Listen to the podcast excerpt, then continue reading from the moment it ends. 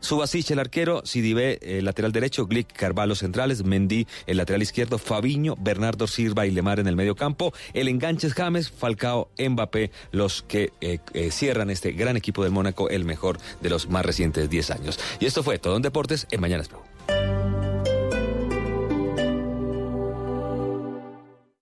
Esta es Blue Radio. Sintonice Blue Radio en 89.9 FM y grábelo desde ya en su memoria y en la memoria de su radio. Blue Radio, la nueva alternativa. Este año sí paso al tablero. Regresa a clases con todos los útiles que necesitas para este año. Ven a tu éxito más cercano hasta el 26 de febrero y conoce toda la variedad y ofertas que tenemos para ti.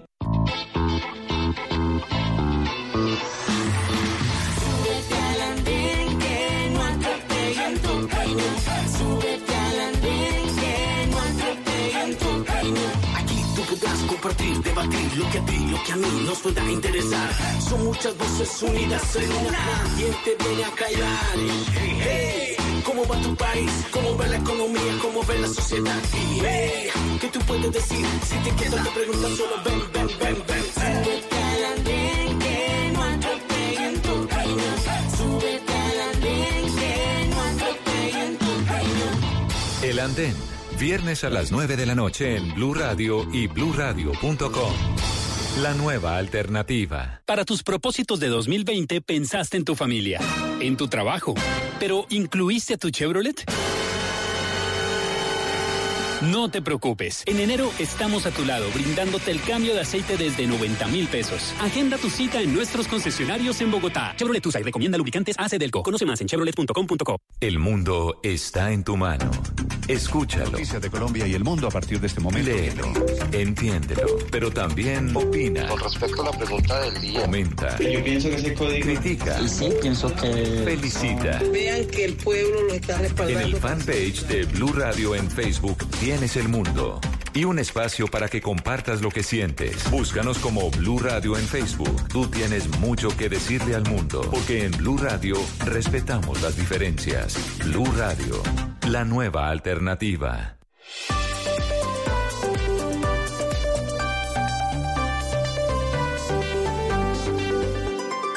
Desde este momento, Colombia está al aire. Mañanas Blue con Camila Zuluaga. Se puso la minifalda, la que tanto le gustaba, la que ya no se ponía, porque él no la dejaba. Se cansó de las promesas,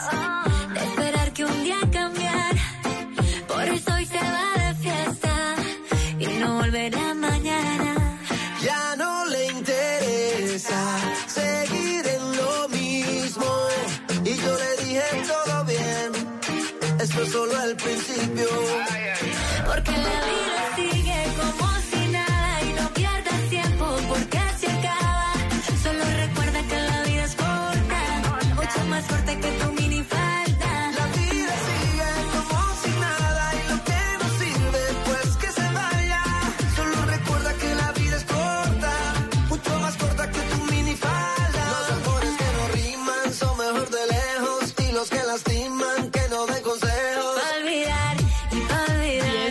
mañana, 33 minutos. Continuamos en Mañanas Blue y vamos hasta la una de la tarde. Hoy es miércoles y en este año, igual que en la anterior, eh, seguimos recordando cuáles son nuestros días de la semana en términos musicales, doctor Pombo. Muy buenos días, Camila, a todos los oyentes y a los compañeros de Mesa. Sí, yo creo que eso, mejor dicho, como yo soy de tradicionalista, a mí me encanta todo eso de repetir lo que se hizo el año pasado y que resultó exitoso.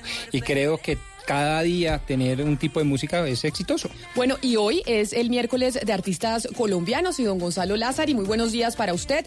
Cuéntenos, el artista colombiano que estamos escuchando y la agenda internacional La que está. artista. La artista colombiana que estamos escuchando, sí, señor. Mire, Camila, son dos artistas colombianos. Una, la, y otro, él. Estamos escuchando a Gracie con Juanes y Minifalda, una canción que sin duda alguna fue el soundtrack eh, de varios meses del año pasado. Una de las canciones más importantes dentro de la música urbana, no solo en Colombia, no solo en América Latina, sino en todo el planeta. Y sí, los miércoles seguirán siendo de música colombiana, de artistas conocidos, otros no tanto, pero qué bueno que nos acompañe esta canción mm, para dar una noticia muy importante. Más allá del speech que está dando Nancy Pelosi en la Cámara de Representantes en cuanto al impeachment en contra de Donald Trump, tiene que ver con la renuncia de todo el gabinete del presidente Putin.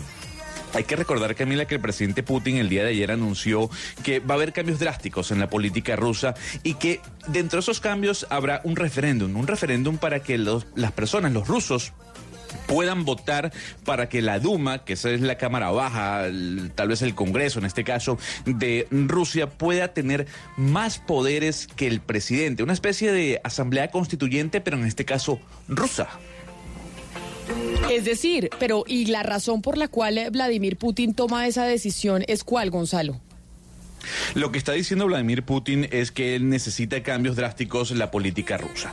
Eh, luego de esa afirmación en- básicamente en el speech que él da o en el en la locución a la nación, el primer ministro Dmitry Medvedev anunció que todos los ministros, junto con él, renunciaban. Esto para darle paso a reformas políticas que necesita el país, tomando en cuenta la premisa que diera el presidente Vladimir Putin. Y lo que dijo Medvedev es que le vamos a dar la oportunidad a que el pueblo ruso primero le dé más poder a la Duma y que el presidente Vladimir Putin pueda generar todos esos cambios políticos que él desea, no solo en- dentro del primer ministerio, sino también dentro de todos los ministerios de ese país. Pero Camila, ¿usted no cree que esto es un tema como pues muy estratégico del señor Vladimir Putin porque al final lo que logra es, digamos, otorgarle más poder al Congreso para que el siguiente presidente pueda ser controlado desde el legislativo cuando ya no sea él? Total. Y Es que es bastante estratégico. Pero a ver, eh, eh, discúlpeme algo, Valeria. ¿Usted cree que el sucesor de Vladimir Putin no tendrá nada que ver con el presidente Putin? O sea, ¿usted Sí, cree pero que no va a a llegar al poder él va a una querer persona? controlarlo Ah, desde el pero a Congreso. ver, Pero pasa lo mismo que Medvedev. O sea, es el hombre más cercano, en este caso, Vladimir Putin, y se han turnado el poder eh, uno y otro. El, el sucesor de ¿Usted cree, que Vladimir Putin va a es, ser ¿Usted alguien... cree que esto es una iniciativa de Putin demócrata? Porque él de repente se volvió un demócrata así de la noche a la mañana. No, pero bueno, yo no creo que Vladimir Putin sea un dictador primero. eh, y lo segundo es que sí, bueno, le está dando el poder para que el pueblo, ojo, para que el pueblo decida a través de, de un referéndum. El pueblo es el que va a decidir si le otorga esa cantidad de poderes a la Duma para que tenga eh, po- más, más potestades, en este caso, que el presidente ruso. Bueno, pero ya que estamos haciendo ronda internacional y estamos hablando de Rusia, pero vámonos para América Latina, eh, Valeria, y para México, en donde usted está, porque también hay una noticia importante con México y la Iglesia Católica. ¿Qué es lo que ha pedido la Iglesia Católica en México referente a los abusos sexuales? Pues mire, Camila, ayer hubo un encuentro aquí en México del episcopado mexicano con la prensa. Eh, en este encuentro la iglesia informó que 426 sacerdotes han sido investigados por la iglesia y algo muy importante, los obispos declararon que están a favor del levantamiento de la prescripción del delito de abuso sexual. Hay que recordarle a los oyentes que el tema de la pederastia en México pues ha sido muy grave. Eh, hay que solamente irnos a los escándalos alrededor de los legionarios de Cristo que arrojaron unos datos escandalosos. Entre 1941 y el 2019 los sacerdotes abusaron de al menos 100 menores. Solo Marcial Maciel, su fundador, fue responsable de 60 casos. Esto, digamos, que golpeó al Vaticano porque se decía que Juan Pablo II era muy cercano a Marcial Maciel y que el Benedic- Benedicto XVI, por más de que trató de hacer una investigación, nunca condenó ni expulsó a Marcial Maciel de la iglesia. Entonces, en este momento, digamos, eh, la iglesia mexicana está en la lupa y por eso ellos han dicho que están a favor de levantar la prescripción de los delitos penales. Si analizamos un poco todos los procesos penales alrededor del abuso sexual, vemos que uno de los temas que va en contra de las víctimas es la prescripción penal de este delito. Nada más Harvey Weinstein en este momento de 80 víctimas que se declararon víctimas de, de dos llegaron a los estrados judiciales. Por, por culpa, muchas de ellas, de que los delitos ya habían prescrito.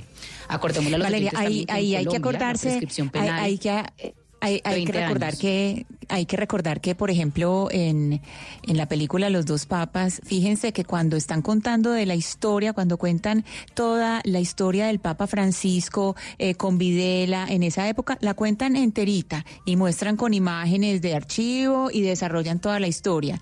Pero cuando están en la parte de la confesión, cuando es a Benedicto XVI el que está confesando todo lo que pasó con eh, los legionarios de Cristo y con el, con todo el asunto de Marcial Maciel, ahí sí hay un silencio en la película. O sea, ¿cómo será la dimensión de lo que está guardado?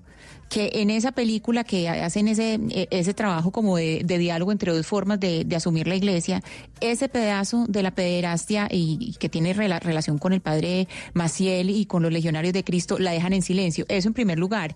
Y, y sobre esa noticia que usted está comentando, Valeria, precisamente en México, pues eh, el autor del libro Dejad que los niños vengan a mí, Juan Pablo Barrientos, comentó que mientras tanto el vicepresidente de la Conferencia Episcopal y Arzobispo de la Arquidiócesis de Medellín, Monseñor Ricardo Tobón, hace lobby con sus amigos congresistas para que el tema no avance. El discípulo de López Trujillo encubre a decenas de curas pederastas. Entonces, fíjense la, la disparidad de cómo el tema avanza en uno y en otro lugar. Por lo menos en México ya ellos mismos están dando cuenta que hay que darse la pela y empezar a poner normas muchísimo más claras. Pero sobre todo que es que el tema de la prescripción penal, Ana, Ana, Cristina, es un tema muy delicado porque va en contra de las mujeres. Ya de por sí el proceso penal está en contra de las víctimas de abuso sexual. Y en Colombia hay una iniciativa para acabar con la prescripción penal de los abusos sexuales, que en este momento es de 20 años, y lo que quieren hacer es volver el delito de abuso sexual imprescriptible como los delitos de genocidio o delitos en contra de... De lesa humanidad, de, de lesa humanidad. De lesa humanidad, exacto. Claro, Eso es lo que quieren hacer en Colombia y pues ojalá sigan digamos, la, la, Iglesia haría bien en seguir el ejemplo de México y, y, hacer una declaración a favor de la imprescriptibilidad de los, derechos, de los delitos de abuso sexual. ¿Les parece si seguimos internacional? Y les pregunto, ¿usted se vio el, el debate demócrata ayer, Pombo, por CNN? El, no, debate, no. el último debate de los demócratas. Sí, lastimosamente. ¿Por mirar a las que... elecciones del 2020? No, señor. No, era como Yo de vi. 8 o Yo me 10 lo de la noche y no lo pude ver. ¿Usted se lo vio, Ana Sí, Cristina? yo también me lo vi. Hay una, Sí, diga, a mí me sí. pareció aburridísimo. Solo hubo una parte que obviamente llamó la atención y es lo que está generando pues todos los comentarios de, de la gente en redes sociales que uno empieza a ver en, eh, en Twitter y demás. Y es el enfrentamiento entre Elizabeth Warren y Bernie Sanders, que son Sanders, dos eh, sí. de los candidatos demócratas que además podrían estar por una misma línea económica que genera al- algún eh, poco de temor a algún sector de los Estados Unidos, pero en donde Bernie Sanders básicamente eh, con una actitud muy compleja frente a Elizabeth Warren. Sí, lo que pasa es que también eh, hay la interpretación de algunas de las de las eh, declaraciones que él ha dado previamente, pero la verdad es que hubo un, de- un ambiente de tensión durante todo el debate porque los dos se tiraron hasta con el balde. O sea, cuando ella primero eh, dijo yo soy la única que le ha ganado a los republicanos en los últimos 30 años, entonces Bernie Sanders ahí mismo no, pero es que en 1990 y tal y ella, pero por supuesto, hace 30 años, es lo que yo acabo de decir. Bueno, tuvieron un, un, un ambiente de tensión durante todo el debate, fueron seis candidatos para la- las personas que no lo vieron, seis candidatos los que se enfrentaron, pero me Pero llama mucho la además atención, Camila. importante Ana Cristina decirle a los oyentes y es que es que de estas personas de ese debate saldrá el que le va a competir a Donald Trump. Claro, básicamente claro, es- esa eso. es la importancia. Claro, a eso voy, a eso voy, porque Bernie Sanders repitió varias veces lo mismo. Si alguien distinto a mí, de nosotros seis, sale elegido, me comprometo a apoyarlo para, derri- para derrotar al peor presidente que ha tenido los Estados Unidos. Y lo repitió. Es decir, él se comprometió, si no soy yo el que quede aquí, yo lo apoyo completamente, a pesar de que Pero- hubo todo ese tipo de tensiones. Pero más allá de eso, lo que nos dejó el debate de Iowa el día de ayer es que todos los candidatos son muy malos, ¿no? A mí o sea, Joe Biden, que es el candidato que tiene más apoyo en las encuestas, hoy en día paupérrimo en el debate. El señor repetía una y otra vez las ideas. Se le veía inseguro Sí, y yo creo, ¿sabe y aquí lo digo, a ver, eh, discúlpeme un momento, Valeria. No hay ningún candidato de esos seis, de los cuales seis, tres tienen realmente posibilidad, que son Elizabeth Warren, Bernie Sanders y Joe Biden, le va a ganar a Donald Trump. Son muy flojos, le falta carisma, eh, dictativos, falta de ideas.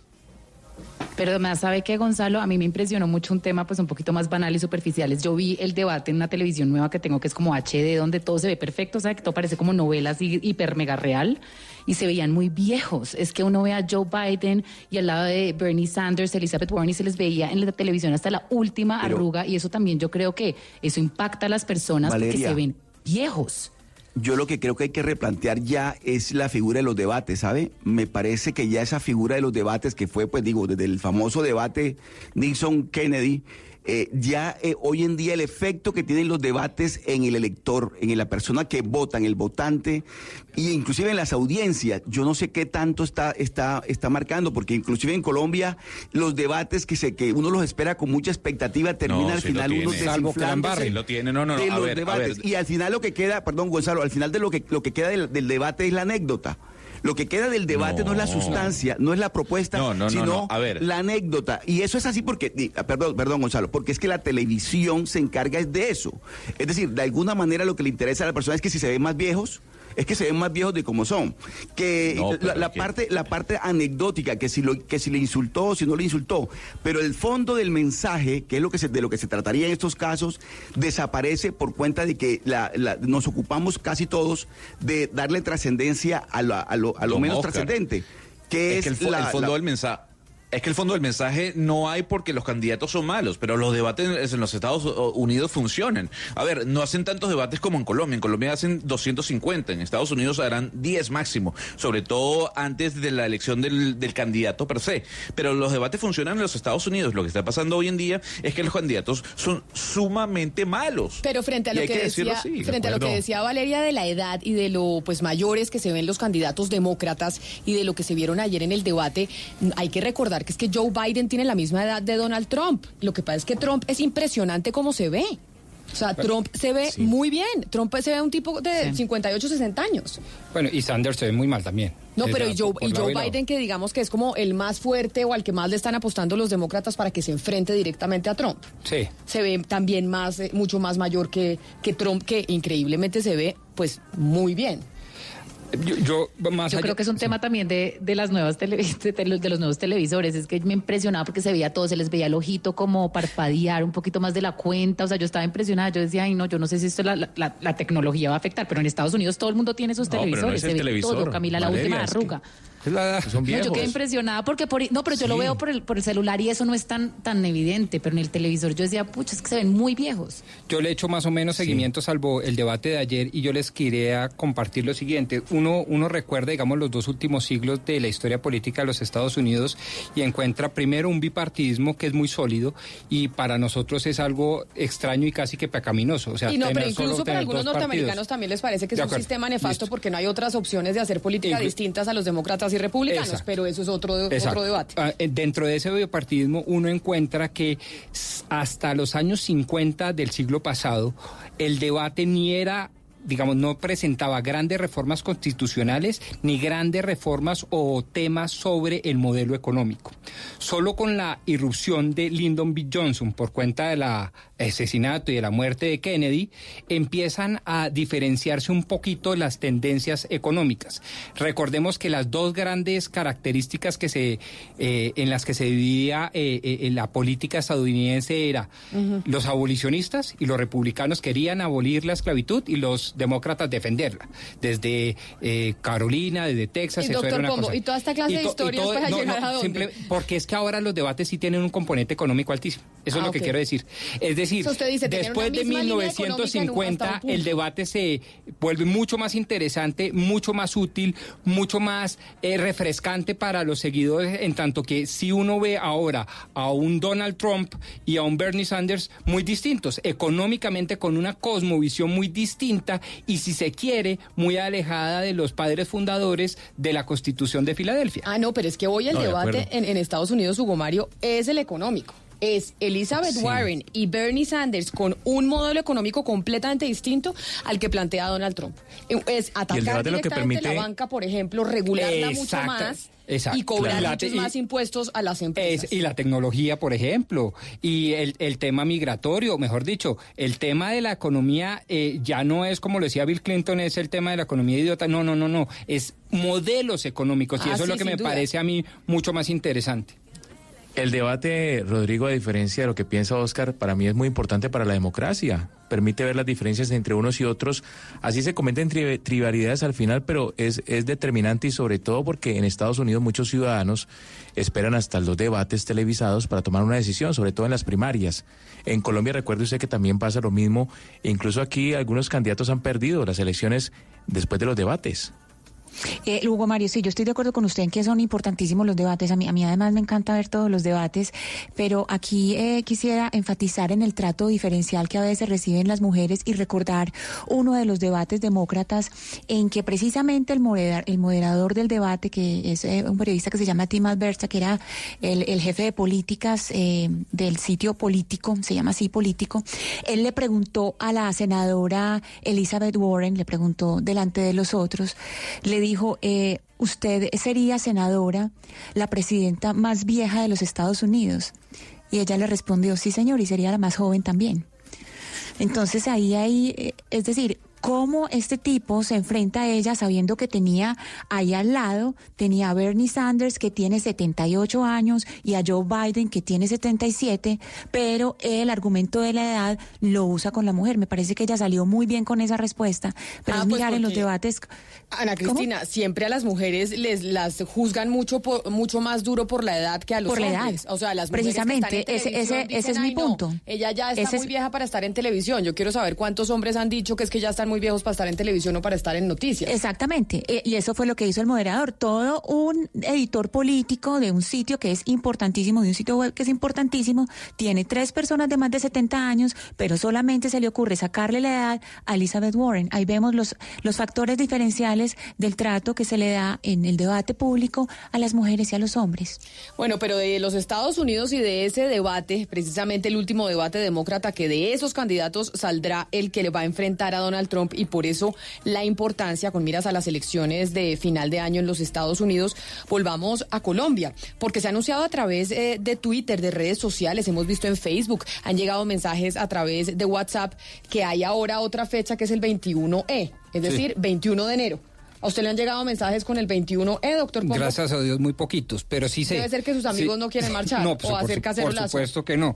Y seguramente los que marchan no me lo dicen. pero no porque perderían la amistad, claro. No, yo creo que es que se va a poner de moda ahora que ahora todos los meses, como pues la moda va a ser marchar, no solo digo en Colombia, sino en el mundo entero, por cualquier razón, pues entonces van a coger los 21, porque 21 de noviembre, después 21 de enero, después 21 de febrero. Entonces ahora la marca es la 21. Pero hay un eh, comité del, nacional del paro y ellos están teniendo unas conversaciones con el gobierno del presidente Iván Duque. Hay unas conversaciones abiertas y por eso sería interesante saber qué es lo que convoca este, esta, esta protesta o este paro del 21E. O este cacerolazo, o qué es lo que es. Y por eso estamos en comunicación con Jimmy Alexander Moreno, que es vocero del Congreso de los Pueblos y de la Cumbre Agraria Campesina, Étnica y Popular, pero que además hace parte del Comité Nacional del Paro. Señor Moreno, bienvenido a Mañanas Blue, gracias por atendernos. Eh, muchas gracias. Eh, buenos días, Camila, y buenos días para todos los oyentes de Blue Radio. Y pues extenderle un saludo de parte del Comité Nacional de Paro a todo el pueblo colombiano. Bueno, cuéntenos esto del 21, e ¿qué es? Porque hay mucha gente que está confundida y dice, yo sí he escuchado que el 21 e la gente va a parar, va a haber huelga, va a haber paro, pero ¿por qué? ¿Cuáles son las motivaciones y quién está convocando al 21E? Bueno, ini- inicialmente pues decir que toda la dinámica de movilización que se ha desatado desde el 21 de noviembre ha sido pues producto de todo el descontento y la indignación social que el pueblo ha expresado en las calles, producto de todas las políticas y reformas que han venido profundizando la pobreza en Colombia. Entonces, sobre esa base, eh, en este nuevo momento, en este nuevo año, pues evidentemente eh, las expresiones organizativas que se recogen alrededor del Comité Nacional de Paro y otras organizaciones que han seguido en dinámica organizativa, pues evidentemente han venido buscando también formas de seguir expresando la movilización y las convocatorias a seguir pues exigiéndole al Estado colombiano que escuche las solicitudes de las comunidades. Entonces sobre esa base, pues comunidades territoriales de Bogotá y en otras regiones del país que han venido proyectando asambleas, pues han venido definiendo pues la convocatoria del 21E. Eh, Creemos que pues esa, esa convocatoria Pero- está caminando, hoy se apoya desde el Comité Nacional de Paro, de hecho nos sumamos a todas esas jornadas, a todas esas expresiones organizativas que se vienen dando en las regiones y también pues desde el comité estamos proyectando la convocatoria a un cacerolazo nacional en horas de la tarde. Y tiene, Señor Moreno, yo digamos, quiero- ¿sí? Yo quiero preguntarle, porque muchos de los que marchamos y teníamos, digamos, eh, diferentes razones, pues no nos sentimos representados en esos 104 puntos que ustedes plantearon para negociar con el gobierno nacional, porque plantean desde sacar a Colombia de la OCDE, eh, hacer público Co- Ecopetrol, eh, desmontar el SMAT y un pliego infinito de temas que no representan a la mayoría de las personas que marcharon. ¿Ustedes han pensado en cambiar esos 104 puntos, recoger unos puntos más esenciales, más cortos, más contundentes? Porque esta agenda eterna de puntos lo que va a hacer es darle al gobierno la potestad para decir yo no puedo negociar todo eso, no puedo cambiar la estructura del Estado por ustedes. Sí, no, digamos, eh, ese, ese tema de los 104 puntos eh, siempre va a generar polémica porque aún en ese número de solicitudes, de peticiones y exigencias, pues hay mucha gente que dice no nos sentimos representados aún en esa agenda. ¿sí? Entonces lo que venimos haciendo es un esfuerzo en términos de ubicar unos ejes, ¿cierto? Que recojan la mayoría de los puntos, entendiendo que hay algunos temas que se podrían en cierto momento poder conversar, poder negociar con el gobierno nacional, otros son más de agenda país, pero también reconocer pues que en el marco de toda esta dinámica que se ha desatado el paro nacional, pues hay diversas expresiones, diversas visiones políticas y que evidentemente pues siempre venimos en un proceso de construcción permanente. Claro, claro no señor nos Moreno, pero... tanto por los 104 puntos porque imagínense que en ese tema de las conversaciones nacionales al gobierno le han salido miles y miles de puntos. Por ¿cierto? eso, pero por eso hay una cosa que yo no logro entender y ayúdeme porque tal vez eh, no soy la única que no ha podido entender. Y es, esto del 21E hace parte de, lo, de las mismas marchas que vimos el año pasado con el inconformismo que se expresaba frente al gobierno. ¿Es lo mismo o simplemente otros organizadores que no sabemos quiénes son y que ustedes van a apoyar simplemente por la solidaridad del cacerolazo? No, son las mismas organizaciones que nos hemos venido movilizando, ¿cierto? Eh, de hecho, pues el comité hasta hace unos días retoma su dinámica organizativa, pero la gente en los territorios ha venido caminando, ha venido convocando estos ejercicios de articulación. Entonces, sobre esa base se mantiene eh, toda la solicitud de lo que se ha venido haciendo en el marco del paro nacional. Hemos venido diciendo, pues, que evidentemente el gobierno no ha cumplido, el gobierno no quiere escuchar al Comité Nacional de Paro, no hay ningún tipo ni de conversación ni de negociación con el Estado colombiano. Y otro tema que nos parece fundamental es que este 21E también nace producto de la situación tan compleja que hoy estamos viviendo en términos de garantías de derechos humanos. Pues al día de hoy estamos contabilizando tristemente eh, más de Sí. 21 asesinatos de líderes, lideresas sociales y lo que estamos es bastante preocupados porque el gobierno no responde absolutamente nada sobre eso. Pero No, también hay- ¿sí? Eh, sí, una, una cosa, pues como lo advertía Valeria Santos, es identificarse con los puntos. Ustedes dicen que a ustedes no les preocupa eso. Y otra cosa, que lo digo yo, es identificarse con los voceros, quienes defienden esos 104 puntos.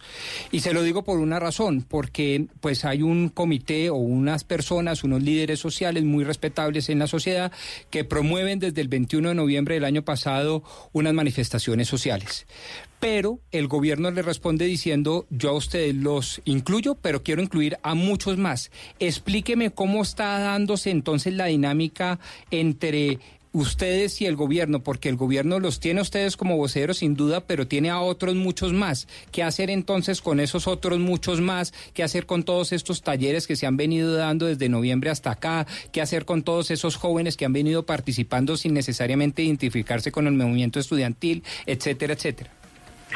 Sí, digamos lo que el gobierno está haciendo en sus convocatorias de conversación nacional es evidente abrir unos escenarios de diálogo en clave de su política, de su agenda de gobierno. Lo que nosotros venimos diciendo es, pues eso es respetable, eso está pues en el marco de todos los escenarios de la democracia, pero evidentemente nosotros no queremos que nos llamen ni a un diálogo ni a una conversación, sino necesariamente que nos sentemos a hablar de país, a mirar cómo realmente construimos transformaciones sociales, que es lo que la gente ha venido expresando en la calle, y para eso hemos venido avanzando en una agenda que inicialmente fueron los 13 puntos o los 13 ejes, que luego se limitan en los 104, de los cuales pues el gobierno evidentemente no quiere reconocer en un ejercicio de negociación. Inclusive hay un punto que es bastante amplio, lo hemos venido llamando los acuerdos incumplidos, que los gobiernos históricamente le han venido no cumpliendo al movimiento social y donde ahí se recoge todo un montón de, exigencias, de pliegos, que evidentemente pues lo que ha hecho es que al no cumplimiento pues la gente sigue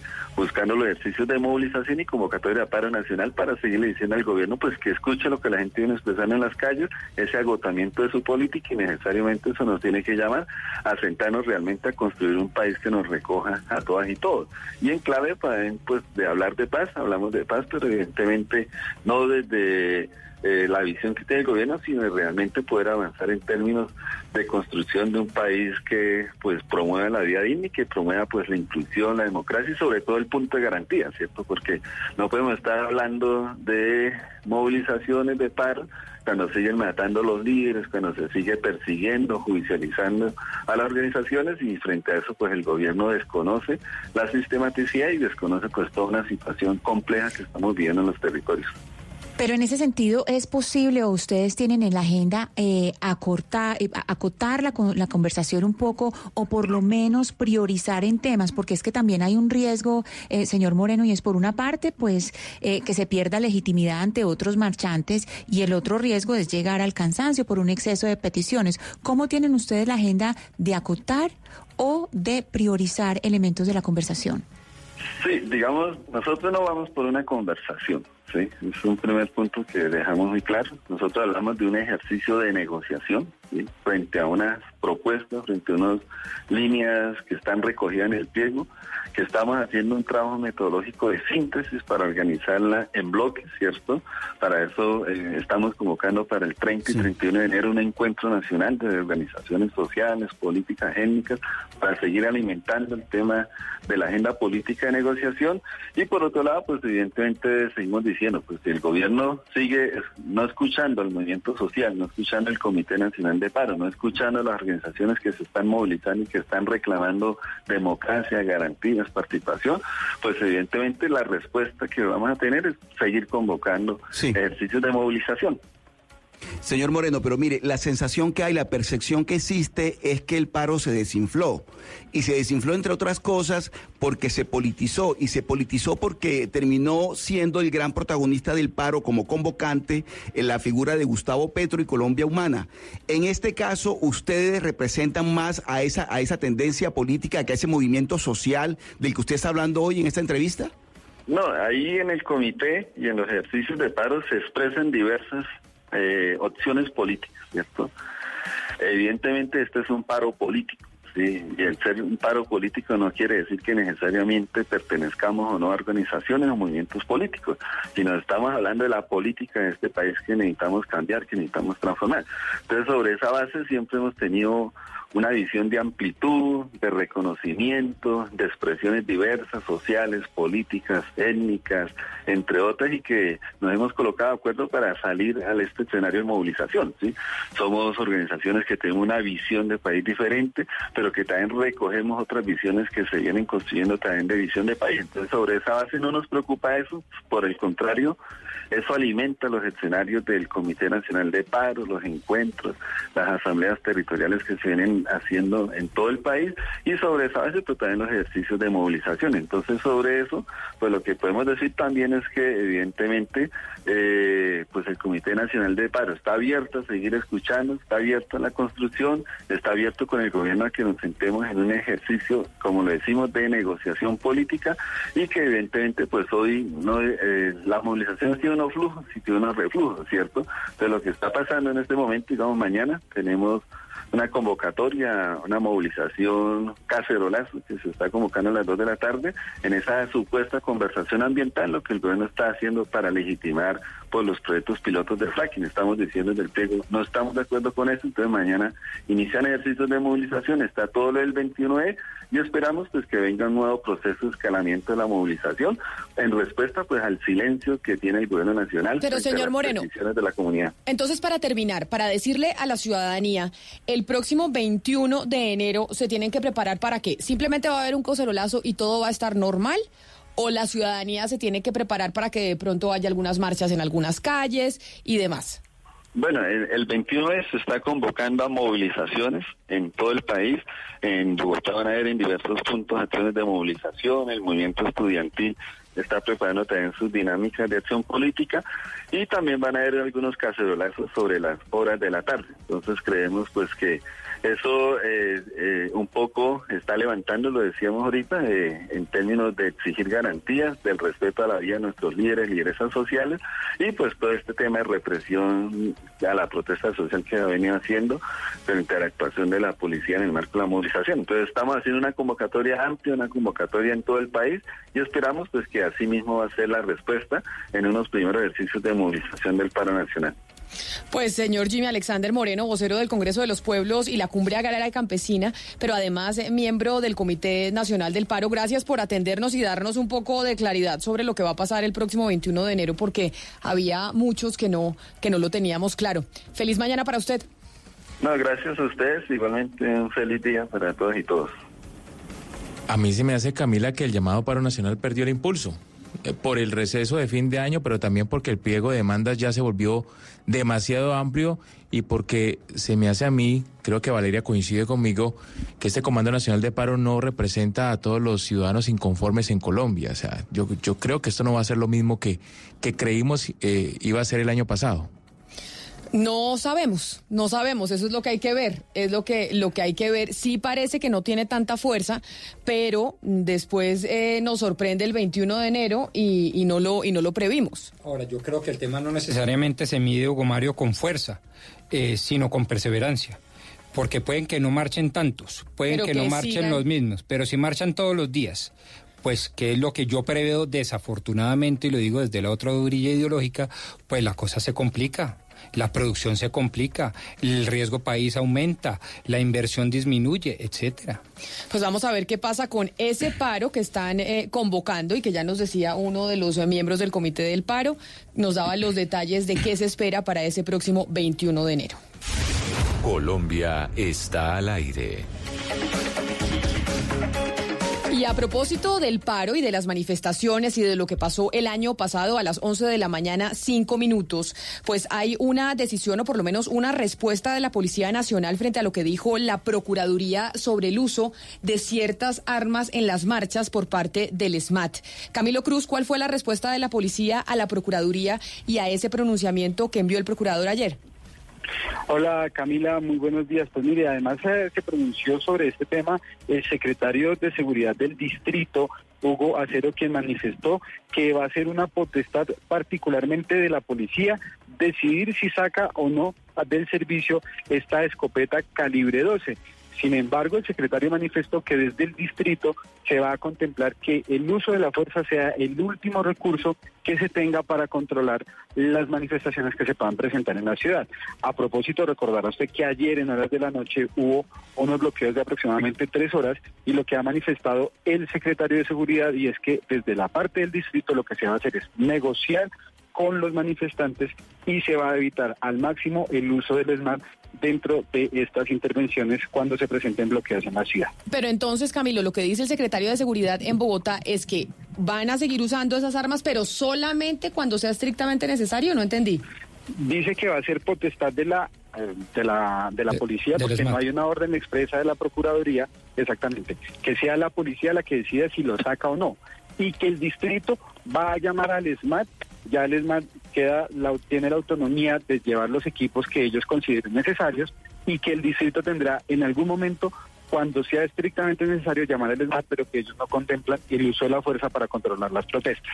No, pero, pero, yo creo que son dos cosas, digamos, totalmente distintas, aun cuando complementarias. Una es cuando yo debo utilizar el SMAT, y entonces de pronto la alcaldesa Claudio López, por convicción ideológica, dice, última ratio, yo negocio siempre y solo cuando me toque la utilizo. Y otra cosa es cómo utilizo el SMAT. Si con este tipo de escopetas, este tipo de, eh, de, sí, de, de, artefacto. de artefactos o no.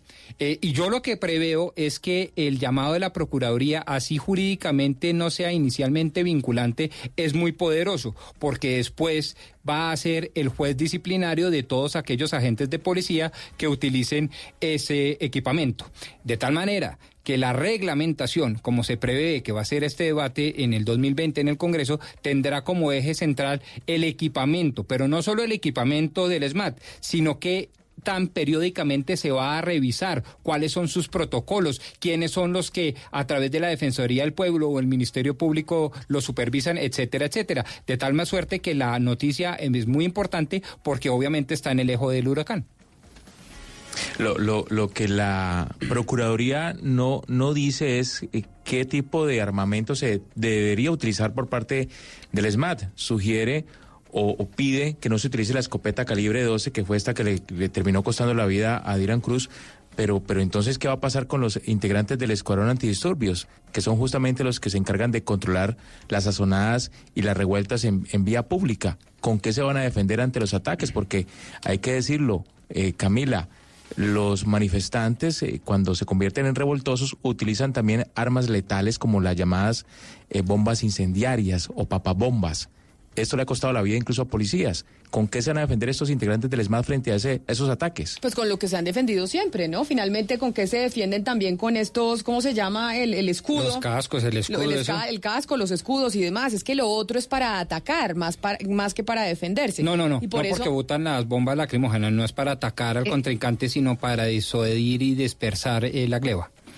No, pero además la discusión es sobre la escopeta calibre 12 que fue usada por primera Exacto. vez en noviembre del 2019. Ellos no la habían usado antes y lo preocupante, lo que dice la Procuraduría, es que nunca hubo una capacitación a los miembros del ESMAD de cómo usar esta, esta escopeta calibre 12. Entonces, lo que debería decir en este momento, por lo menos la alcaldía y las personas encargadas de este tema de mejor, y de, y de, y- y es- y de vigilar que esto se use bien o no, es que por lo menos los van a capacitar, porque les dan una escopeta calibre 12 que tiene la capacidad de matar a alguien, como pasó con Dylan Cruz, y no los capacitan.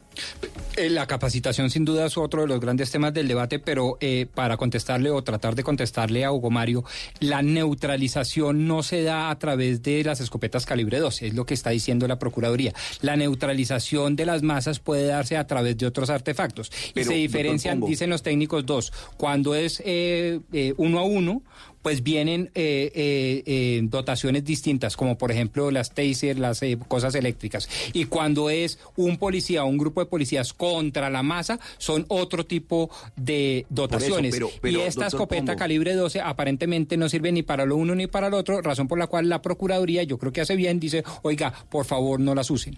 Pero la utilización de esas armas no es capricho de la policía. Eso existe un protocolo de qué tipo de armas se pueden usar y qué tipo de armas no se pueden usar. Es decir, en este caso, el Pero por eso la no es el Procuraduría uso, le está diciendo. muchas veces por el eso la. Procuraduría Es le está diciendo, Oscar, entiendo que hay una que no pueden usar.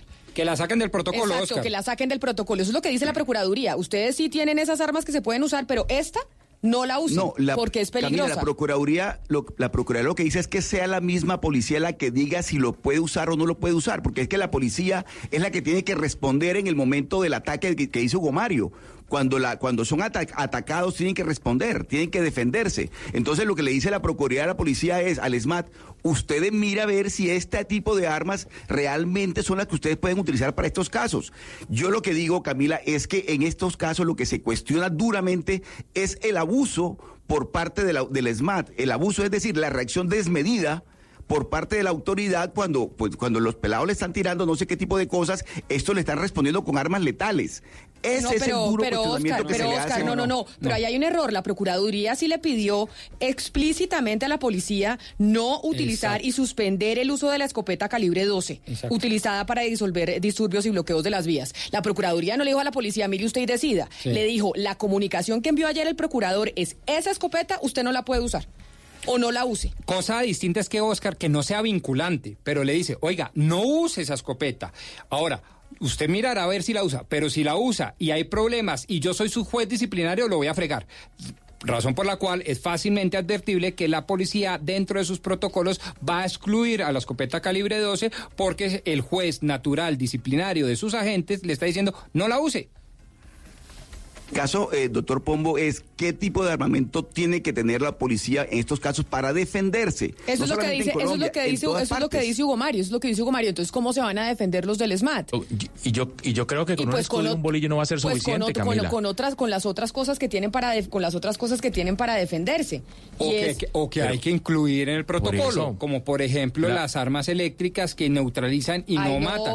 Pues estoy diciendo, ¿Qué? pues no estoy, o sea, estoy usted está diciendo- como el embajador Francisco Han Santos muerto que algunas dice personas, que con, la- Rodrigo. con los teaser hay que disolver a los estudiantes, Pero es a que las eso, marchas sí, pero, pero les digo una cosa, eso no solo está avalado por las altas cortes eh, jurídicas, sino que además se utilizan mucho. Y ahora, ¿cuáles son las que causan muertes y cuáles no? ¿Cómo es el abuso? Pero lo que quiero decir es que causa mucha menos muerte un arma de eléctrica que un arma de fuego. Y entonces lo que estamos Rodrigo. haciendo de manera muy, a mi juicio, perdóneme que estudia un poco el tema, de manera muy troglodita, es enviar a nuestras fuerzas del orden para que controlen el, el orden público con armas de fuego. Eso sí que es troglodita, eso sí que es cavernario. Nosotros tenemos que Sí. enviar a nuestras fuerzas del orden con escudos, con cascos, obviamente con equipamiento, pero cuando se trata de armas, de armas no letales, porque los armas letales no pretenden neutralizar, que es el Las objetivo de también la fuerza. han causado muertes, Rodrigo, y eso está documentado. Entonces Sí, ahí sí. se abriría otro debate, ¿sí? Lo único cierto es que a usted una piedra en una manifestación lo puede terminar matando. Eso ya lo hemos dicho acá. Pero además está también documentado la forma como a a veces algunos eh, vándalos, como sucedió en la Universidad del Valle hace algunos meses, eh, utilizan armas letales para confrontar a la policía, incluso para atacar helicópteros. Recuerde usted la imagen de esos encapuchados disparando un mortero artesanal contra un helicóptero de la policía.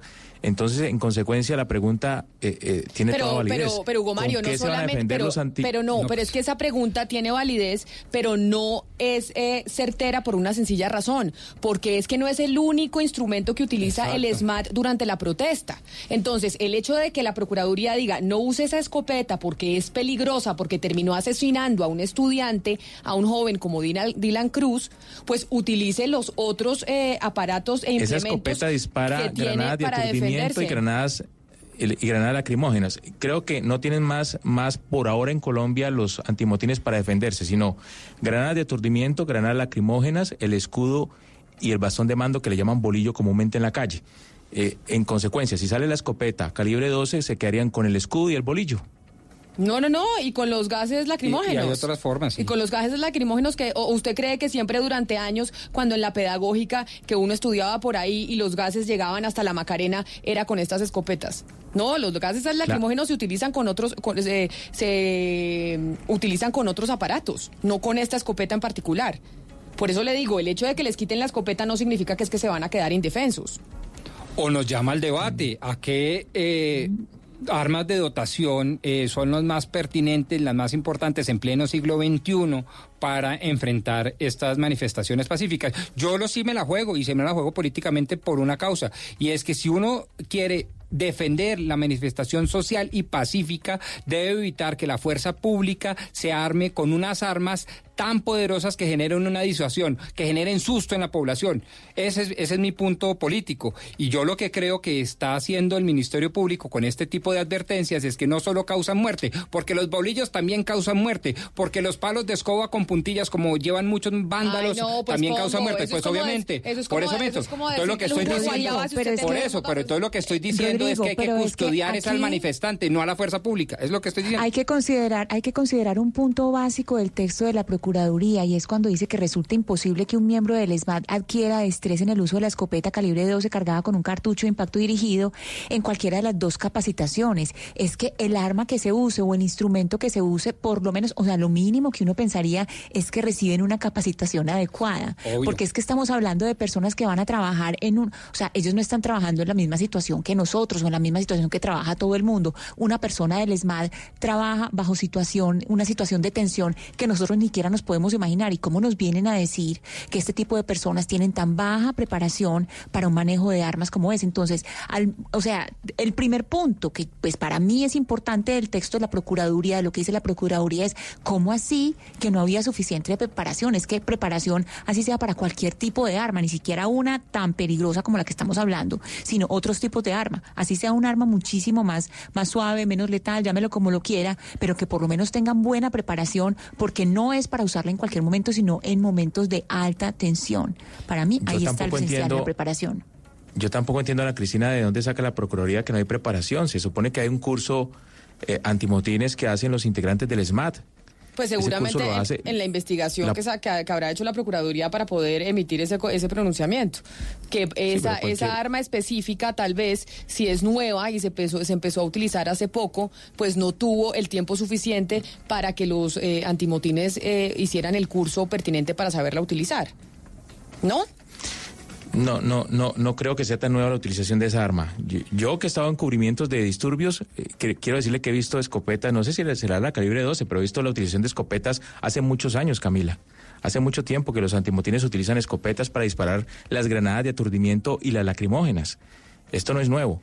De todas maneras, habrá que preguntarle a la policía, pero hasta donde yo entiendo, lo- los integrantes del SMAT hacen un curso antimotines antes de ingresar a ese cuerpo especial. Pues ahí estaba la respuesta que dio por lo pronto el secretario de Seguridad de Bogotá frente a esa comunicación de la Procuraduría. Pero tenemos más noticias. Silvia Charri, ¿tenemos noticias de la Fiscalía? Sí, señora, muy buenos días. Le y a propósito de eso le pregunto, la Fiscalía que sigue interina, entonces usted que cubre fi- Fiscalía todos los días, ¿esa interinidad está afectando el, el desarrollo de los, de los casos y de las investigaciones o...? Pues yo creo que de los casos por lo menos más importantes o de más connotación, sí. Eh, claro, usted está cubriendo una entidad en interinidad. Exactamente. ¿Y qué dijo esa entidad, la fiscalía que está en interinidad, Oscar, que y seguirá en interinidad por mucho tiempo más, ¿no? Porque en la corte no se ve la cosa como muy clara, Oscar. Pues Camila, le cuento que la suerte de la Fiscalía depende de la Corte Suprema y la Corte Suprema en este momento está más interesada en definir su propia composición interna que por elegir fiscal. Es decir, en este momento la Corte Suprema de Justicia escasamente tiene los 16 magistrados que podrían elegir un nuevo fiscal, pero resulta que muy próximamente uno, de esos 16 va- se, se va a retirar por periodo cumplido. De tal manera, Camila, y esto es lo grave, va a quedar una Corte Suprema con 15 magistrados, lo que haría inviable cualquier manifestación por parte de la Corte Suprema. Eso es lo delicado. Y a propósito del tema de la interinidad, yo sí creo, Camila, que esa interinidad, como están las cosas hoy en día, va para largo. Va para largo, así que usted ahí a hacer eh, buenas relaciones con el doctor Espitia, doña Silvia. Sí, señora, por eso no le quise contestar específicamente en qué casos están, están parados. Pero entonces, ¿qué noticia hay referente eh, a una investigación dentro de la fiscalía? En esta fiscalía interina, que ya cuánto lleva esta fiscalía, seis meses. Seis meses, sí, señora. Yo creo que podría completar el año. El año. La fiscalía interina más larga que tuvimos fue Mendoza la del Diago. doctor Mendoza, ¿no? Cuando Mendoza salió Eh, Iguarán. Iguarán, que no quería la corte nombrar de la terna que había enviado el expresidente Álvaro Uribe. Exactamente, bajo una muy polémica. Duró, eh, Mendoza duró como un año y medio, como ¿no? año y medio, yo sé por ahí. Año y calculo, medio en interinidad, yo creo que Espitia ya lleva seis, siete meses y va, podría llegar al año, vamos a ver. Yo sí creo, pero aquí le tengo uno de los resultados que deja esta fiscalía, eh, Camila. Le cuento que ya tienen eh, audiencia o ya tienen citación de audiencia e imputación de cargos para el próximo 28 de febrero en contra de cuatro integrantes del denominado Comando Central y también eh, varias personas del ELN como presuntos responsables o máximos responsables de este atentado en la Escuela de Cadetes General Santander que fue perpetrado, recordemos, el 17 de enero del 2019.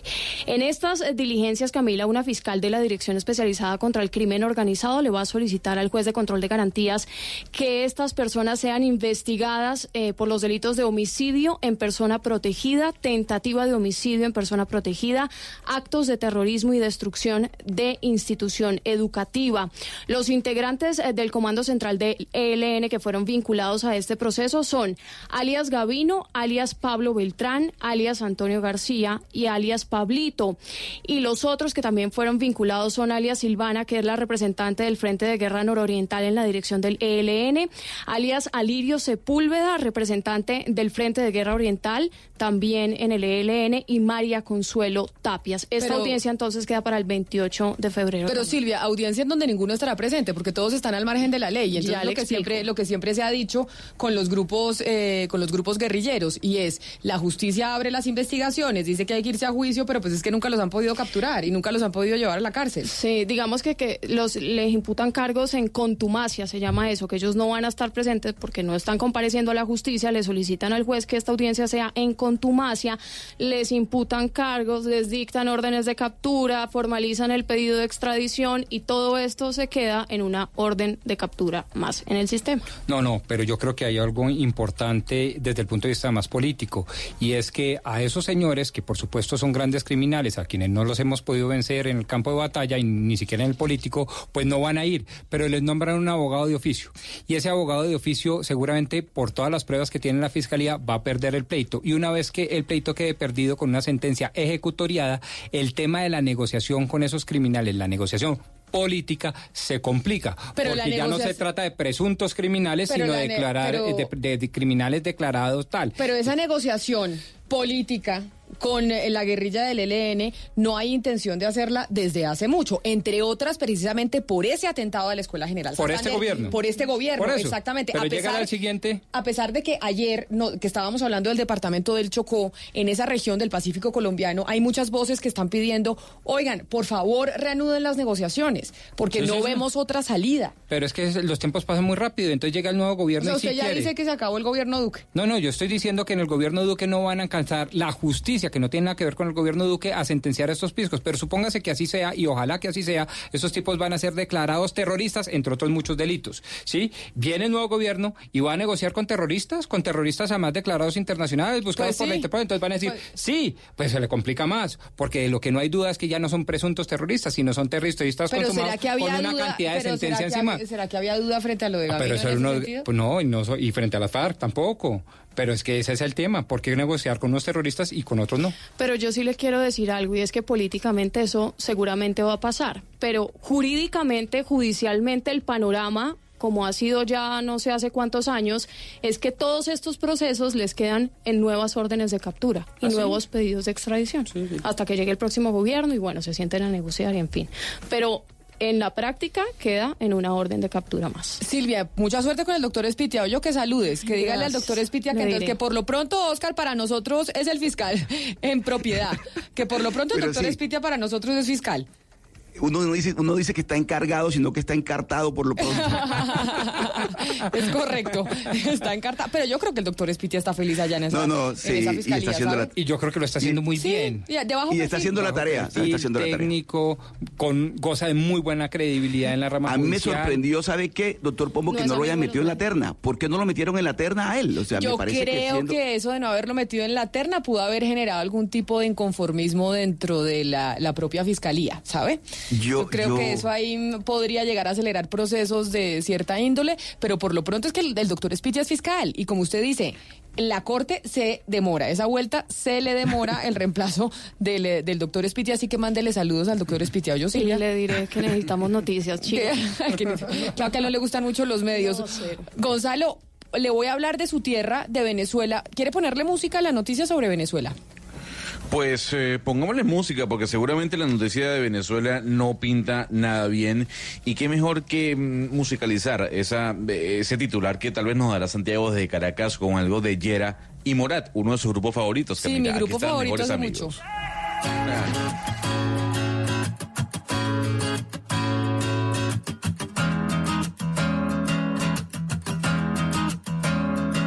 Tu voz me deja como bajo cero. Cuando le cambia el tono ese te quiero, me enreda. Me enreda. Porque jugar a quien pierde primero. Admito que el desorden de tu pelo me enreda. Y pues sí, vamos a ver qué noticias eh, con esta música de Venezuela nos trae Santiago Martínez desde Caracas. Queríamos musicalizar la noticia, Santiago, por, para que no le llegue de manera tan dura a Gonzalo que está allá en Panamá, lejos de su tierra. Hola Camila, buenos días para ti, buenas tardes aquí en Caracas, 2 y 26 y la noticia, y saludos también a Gonzalo por supuesto, este es que fueron sacados a tiros y emboscados un grupo de diputados que intentó llegar al Parlamento venezolano la, mañana de este jueves, de este miércoles aquí en Caracas. Intentaron, ¿por qué? Porque bueno, desde, desde muy temprano informábamos que está totalmente tomado los alrededores del Parlamento por militares, policías y colectivos armados porque ayer Diosdado Cabello, presidente de la Asamblea Nacional Constituyente, anunció sesiones todos los días, no se sabe hasta qué día, lo cual pues eh, es una toma de, de facto, una toma física pues del Plazo Federal Legislativo y no habrá sesión parlamentaria por lo menos por ahora, de Juan Guaidó. Sin embargo, él envió una comisión de diputados alrededor de las 11 de la mañana, hace ya casi dos horas, y estos diputados pues llegaron hasta cierto punto, unas dos, tres calles antes del Parlamento, en tres camionetas, una de eh, ellas blindadas, y estas camionetas fueron recibidos a tiros, a piedras, a palos, le rompieron varios vidrios a estas camionetas y tuvieron pues que huir y retroceder de este lugar, y la policía estaba allí y no hizo absolutamente nada. Eran siete diputados, también fueron eh, dañados varios vehículos de los medios de comunicación, varios eh, periodistas tuvieron que sal- salir corriendo de ese lugar, pues una situación bastante incómoda que se vivió allí sobre las 11 y 30 de la mañana, lo cual da por eh, hecho pues que el chavismo pues se mantiene tomado la sede física del Parlamento y por los momentos no va a haber sesión allí, por lo cual Juan Guaidó que está en la ley de reglamento del Parlamento, convocó a las una de la tarde, en 30 minutos, una sesión a las afueras de Caracas, en el Atillo, donde va a estar con sus 100 diputados a desarrollar la sesión que en teoría se iba a hacer hoy allí en el Palacio, en el centro de Caracas. Santiago, explíqueme una cosa que no le entendí bien. Quienes empezaron a disparar y hacer esos tiros, entre otros, fueron las fuerzas bolivarianas de, de Venezuela. ¿La fuerza pública? Sí, los llamados colectivos, estos, estos, no, no, los colectivos, estos, estos eh, civiles armados que están allí al lado de la policía, delante de la policía o detrás de la policía. La policía Con la simplemente los complicidad ve de la no hace policía. absolutamente nada. Totalmente, o sea, con la complicidad porque ellos no hacen nada, ellos sacan su arma y disparan. Y- o tiran una piedra, o amedrentan, o trancan pues, la- el acceso, Sí, sí. o simplemente nadie de pasa. hecho más salvajes que Y la policía está Pero al es lado. que además, además como si todo el tema de Venezuela no pudiera volverse más absurdo ahora. Hay dos presidentes del país y dos presidentes de la Asamblea. Es absurdo. Ya, ya, no, ya no sé Y cómo hay- ha Colombia va a cambiar su fiscales, ha estrategia con dos Venezuela porque, porque ya esto ya no está dando resultados. Todo el mundo hizo un cálculo equivocado, el gobierno hizo un cálculo equivocado con respecto a la estrategia con Venezuela que no está dando resultados cada vez Venezuela y Nicolás Maduro se fortalece aún más. Entonces, entonces vamos a ver cómo actúa el Bueno, y con esas milicias armadas que entiendo, Santiago, se cuentan por, por cent- cientos de miles, dicen que más de un millón de venezolanos están armadas siempre y cuando respalden la revolución bolivariana, imagínense. Sí, el gobierno habla de 3 millones de milicianos que son Hágame el favor. los milicianos vienen siendo como estos estos civiles eh, pero que con entrenamiento militar, pero lo que estamos hablando hoy son los colectivos que no son ni siquiera están uniformados, simplemente están vestidos de civil con un arma en el cinto y la usan a- a como les parezca, pues literalmente. Santiago, pues qué tristeza las noticias que siempre nos llegan desde Venezuela. Por eso le queríamos poner esta canción a usted y a su compatriota Gonzalo Lázari para que, para que la noticia no fuera tan dura. Y miramos a ver si por lo menos con la música se ayudan un poquito. Claro que sí, gracias. 11 de la mañana, 30 minutos. Y antes de irnos con un proyecto productivo, porque los miércoles, acuérdense que nosotros tenemos esta sección en donde creemos en aquellos que le apostaron al proceso de paz, en aquellos que le están cumpliendo a los colombianos, que están diciendo sí, seguimos adelante con el eh, proceso de paz y lo hacen a través de diferentes proyectos productivos. Pero antes de irnos con el proyecto productivo de hoy, Gonzalo, vámonos para Estados Unidos nuevamente porque Estados Unidos está produciendo todas las noticias. Es decir, la presidenta del Congreso estadounidense, Nancy Pelosi, ya dijo que va o ya anunció los, los nombres de las personas que van a estar a cargo del impeachment del, eh, del presidente Trump. Sí, ya los anunció Camila, llevamos 15 días del año 2020 y las noticias no paran, como usted dice, sobre todo de los Estados Unidos. Sí, Nancy Pelosi dijo que ya son siete los congresistas que van a formar parte del grupo de fiscales, en este caso, eh, mostrando sus dos eh, artículos, los artículos por los cuales van a, a llevar a cabo este juicio político en contra del presidente de la República, en este caso, el presidente Donald Trump. Los artículos, para que los oyentes sepan, uno, abuso de poder y dos, obstrucción del Congreso. Lo interesante es que este grupo de fiscales que van a ser ratificados el día de hoy en una votación que se va a realizar en unos cuantos, unos 30 minutos, Camila, en donde tam- también la Cámara de Representantes va a aprobar estos dos artículos para llevar al presidente al impeachment, están liderados por Adam Schiff. Y no solo por Adam Schiff, también aparece Saul Lofgren. Ella estuvo también involucrada en el juicio político de Bill Clinton y de Richard Nixon y también formó parte de los fiscales en contra de estos dos presidentes. ¿Qué va a pasar ahora, Camila, para los oyentes? Muy bien. En 30 minutos, la Cámara de Representantes vota por la aprobación de los dos artículos en contra del presidente Donald Trump y por los siete congresistas, en este caso, que fueron seleccionados como fiscales eh, para el juicio. Luego de esto, los fiscales llevarán eh, los dos artículos y dirán sus argumentos frente al presidente de la Corte Suprema de Justicia junto con el Senado. Ahora, ¿qué, qué pasa? El Senado es quien decide si aprueba o no la destitución del presidente Donald Trump. Y allí es donde tienen problemas los demócratas, porque tienen nada más 47 escaños de los 100 que están conformados o que hay en el Senado de la República. Lo que dicen en este caso eh, los analistas es que esto va a llegar hasta el Senado y allí se quedará.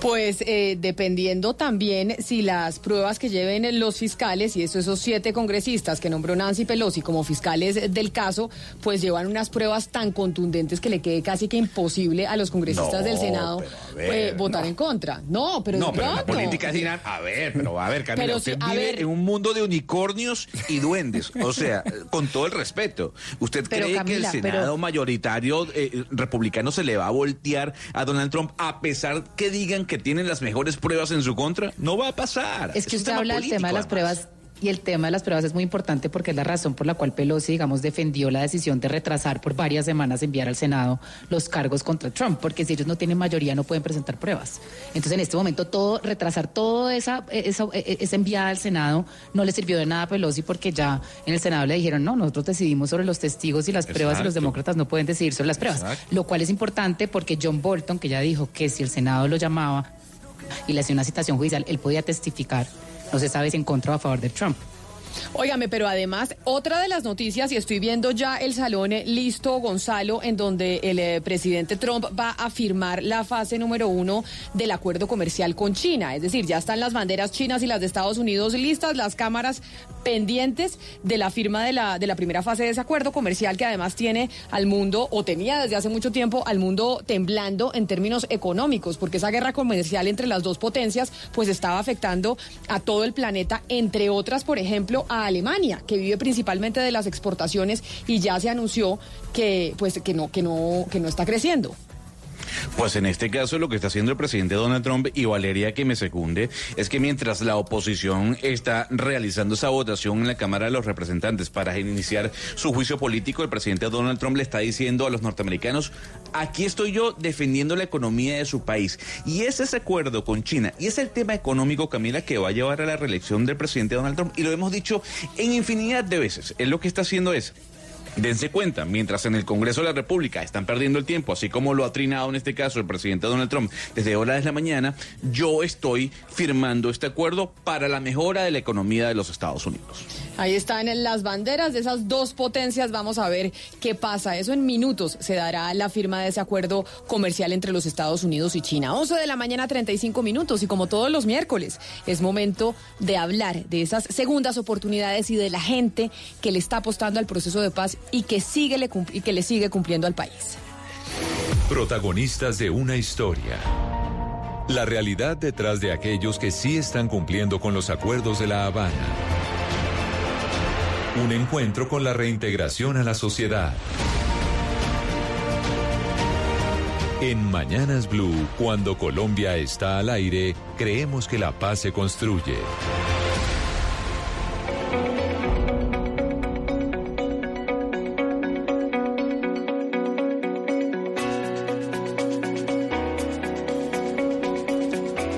Se construye con proyectos productivos, con excombatientes que le están apostando a la, reinserción en la sociedad civil, trabajando. Y hemos visto muchos proyectos de café, ¿no, doctor Pombo? Muchos, eh, muchos excombatientes están metidos en el negocio del café. Sí, qué bonito. Y qué bonito por dos cosas. Eh, primero, por quienes son y quienes lo promueven. Y segundo, porque pues hemos superado eh, el récord de, sacos de café, más de 14 millones. Y con este dólar tan alto, entonces se presagia que les va a ir muy bien a estos reincorporados. Y el café que es nuestra bebida, Y la bebida tan nuestra- nuestra. claro. Pues Café Marú con aroma y reconciliación es el café y el proyecto productivo del que vamos a hablar hoy. Y es eh, un proyecto productivo que surgió eh, de los excombatientes o de un grupo de excombatientes que están ubicados en un ETCR y en uno que se llama Mariana Páez, que está ubicado en Mesetas, en el departamento del Meta. Y todo este café, que además me parece precioso el nombre, Café Marú con aroma y reconciliación, ha sido el fruto de su trabajo y de sus propios recursos. Rigo Marulanda es el director de Café Marú y es, eh, como dato, el hijo eh, del fundador de la guerrilla de las FARC, Manuel Marulanda Vélez. Señor Marulanda, bienvenido a Mañanas Blue. Gracias por, eh, por atendernos desde Mesetas Meta. Buenos días para todos y todas. Gracias a esa oportunidad que nos da Blue Radio. Gracias a todos. Pues, principalmente, eh, las felicitaciones, que sea feliz año y éxitos en sus labores. Yo le voy a pedir un favor enorme porque ya sabemos cómo es el tema de las comunicaciones con los celulares en ciertas regiones de Colombia, que se me quede quieto para no, para poderlo escuchar, señor Marulanda, y para que nos cuente desde hace cuánto eh, surgió esta idea de Café Marú con aroma y reconciliación y cuánta gente trabaja en este proyecto.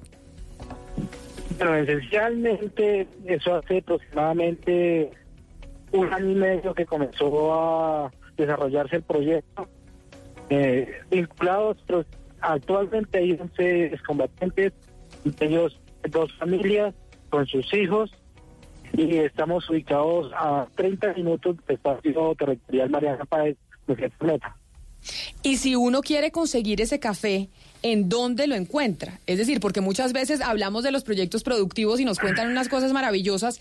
¿En dónde podemos eh, consumir el café Marú? En este momento estamos trabajando con Ahora Tiempo. Ellos nos están adquiriendo el producto en sus anchetas, pero también estamos distribuyéndolo en un sitio que se llama Lubianca. Y este café, en Bogotá. este café Maru, ¿qué difer o sea, qué particularidad tiene? Porque los cafés, obviamente, pues depende. ¿Usted usted toma café, doctor Pombo? No, no mucho, pero sí ya sé a qué se está refiriendo. Ya si son hay- amargos, qué características especiales y diferenciadoras tienen. claro. Exacto, hay unos más fuertes que otros. Este café que ustedes producen, ¿cuál es la característica de este café? Bueno, la característica especialmente es que está trabajando al 100% que es orgánico, que no tenga que coordinarlo, solamente con abono. Y pues eh, la cuestión es una cuestión suave con tirando a media. Señor Marulanda, cuéntenos cómo es eh, la rutina, el día a día de ustedes en donde tienen el cultivo de café, desde temprano hasta tarde. ¿Cuál es todo el día de ustedes? Bueno, el trabajo del café es como digamos un trabajo como cuando uno tiene una mata que toca dedicarle desde las primeras horas inclusive hasta las ojalá estando camchesca cuidándola que no se le pase nada que no le falte nada mejor dicho como si fuera una niña bonita Como si fuera una niña bonita, claro que sí. Pero entonces, si uno quiere encontrar ese café, usted ya nos dijo que están en, eh, ¿en dónde? Para, para repetirle a los oyentes, ¿y cuánto cuesta más o menos? Bueno, eh, esencialmente nosotros en el donde estamos ubicados la, la distribuimos a 12 pesos. Pero ya cuando esto llega a Bogotá, lo, lo, lo vincula a un proyecto que se llama Modo Tiempo, creo que las anchetas con el café tienen sobre 66 mil pesos. En esas anchetas que hay cuatro variedades de café por los combatientes. Creo que del Tornillo, Tolima, Cauca, incluyendo el Beta. Ana Cristina, esas anchetas, usted eh, compró de esas anchetas, ¿no? Usted es de las personas que, que compró esas anchetas el año pasado porque además también los entrevistamos aquí en Mañanas Blue en esta misma sección. Sí, señora. Yo fui de las que a todos en mi familia y amigos les di anchetas de amor a tiempo y probé el café Maru. Entonces me pueden preguntar de todo lo que quieran porque me conozco los distintos cafés que son ricos. No soy muy buena para describir ol- olo- olores y sabores, pero unos cafés deliciosos y sí, muy ricos. Y usted además que es de la, de la región cafetera, pero entonces, bueno, los cafés, o sea, recomendar el café, el café Maru del, eh, de Rigo Marulanda o no? Ah, no, no, Camila, es que empiece solamente, usted coge la bolsita y la estripa y sale ese olorcito de ese café y uno ya le provoca es tomárselo todo, es delicioso, es un café riquísimo, es la mejor mana- manera de empezar la mañana, yo de verdad que sí, y yo soy muy cafetera, región cafetera, pero también es que me encanta el café. Y la verdad eh, este café sí es muy rico, están haciendo eh, un trabajo muy dedicado y muy, y es decir, el producto es muy bueno. Pues señor Marulanda, ojalá sigan eh, vendiendo muchos eh, cafés más y que este proyecto productivo crezca y cada vez se vuelva más rentable. Así que felicitaciones y muchas gracias por, por seguir creyendo y apostándole a ese proceso de paz. Bueno, muchísimas gracias a todos los que nos dan la oportunidad que nos escuchen, a que nos pregunten. Bueno, habrá mucha gente que tenga inquietudes, pues nosotros estamos a tiempo, al momento para resolvérselas. Pues como tú dices, nosotros estamos comprometidos y como decimos, después de la gestión de agua, estamos jugando todo por la paz, que esto no vaya a fracasar. Es Rigo Marulanda, director de Café Maru. ¿Es Café Maru o Café Maru? ¿Cómo le digo? ¿Maru con tilde en la U? No, Café Maru sin tilde. Sin tilde, Café Maru, perfecto. Sí, señora. Director de Café Maru, eh, este proyecto productivo que se está dando y llevando a cabo en el ETCR Mariana Páez, ubicado en Mesetas Mesa. Mil gracias, señor Marulanda, por habernos atendido. Feliz resto de día para usted. Mil gracias a todos y muchísimas gracias. Camila, hay que decir algo eh, muy importante y es que eh, precisamente el día de hoy el pues la cabeza de la de la misión de verificación de la ONU que está pues aquí eh, en Colombia están en, en una reunión el señor Ruiz dijo precisamente que él eh, podía decir que las FARC las personas que siguen en el proceso están comprometidas y por eso tiene tanta importancia esta este tipo de entrevistas como el que la que le acabamos de hacer al señor Rigo Marulanda porque son personas que conservaron la palabra y que ya pues organizaciones internacionales como la ONU dicen efectivamente hay personas que siguen y que a pesar de todas las dificultades que se están viviendo están firmes con la paz. Y por eso nosotros aquí en Mañanas Blue, cuando Colombia está al aire, en este 2020 también seguimos reconociendo todos los miércoles aquellos integrantes eh, de las FARC que siguen cumpliéndole al proceso, porque siempre estamos eh, pendientes de aquellos que se salieron, aquellos que no cumplen, aquellos que volvieron a las armas, y no, la mayoría de los excombatientes de las FARC sí le están cumpliendo al país y le están cumpliendo a Colombia, y entrevistas como esta, como la de Rigo Marulanda, es un ejemplo de eso. Protagonistas de una historia. La realidad detrás de aquellos que sí están cumpliendo con los acuerdos de La Habana. Un encuentro con la reintegración a la sociedad. En Mañanas Blue, cuando Colombia está al aire, creemos que la paz se construye.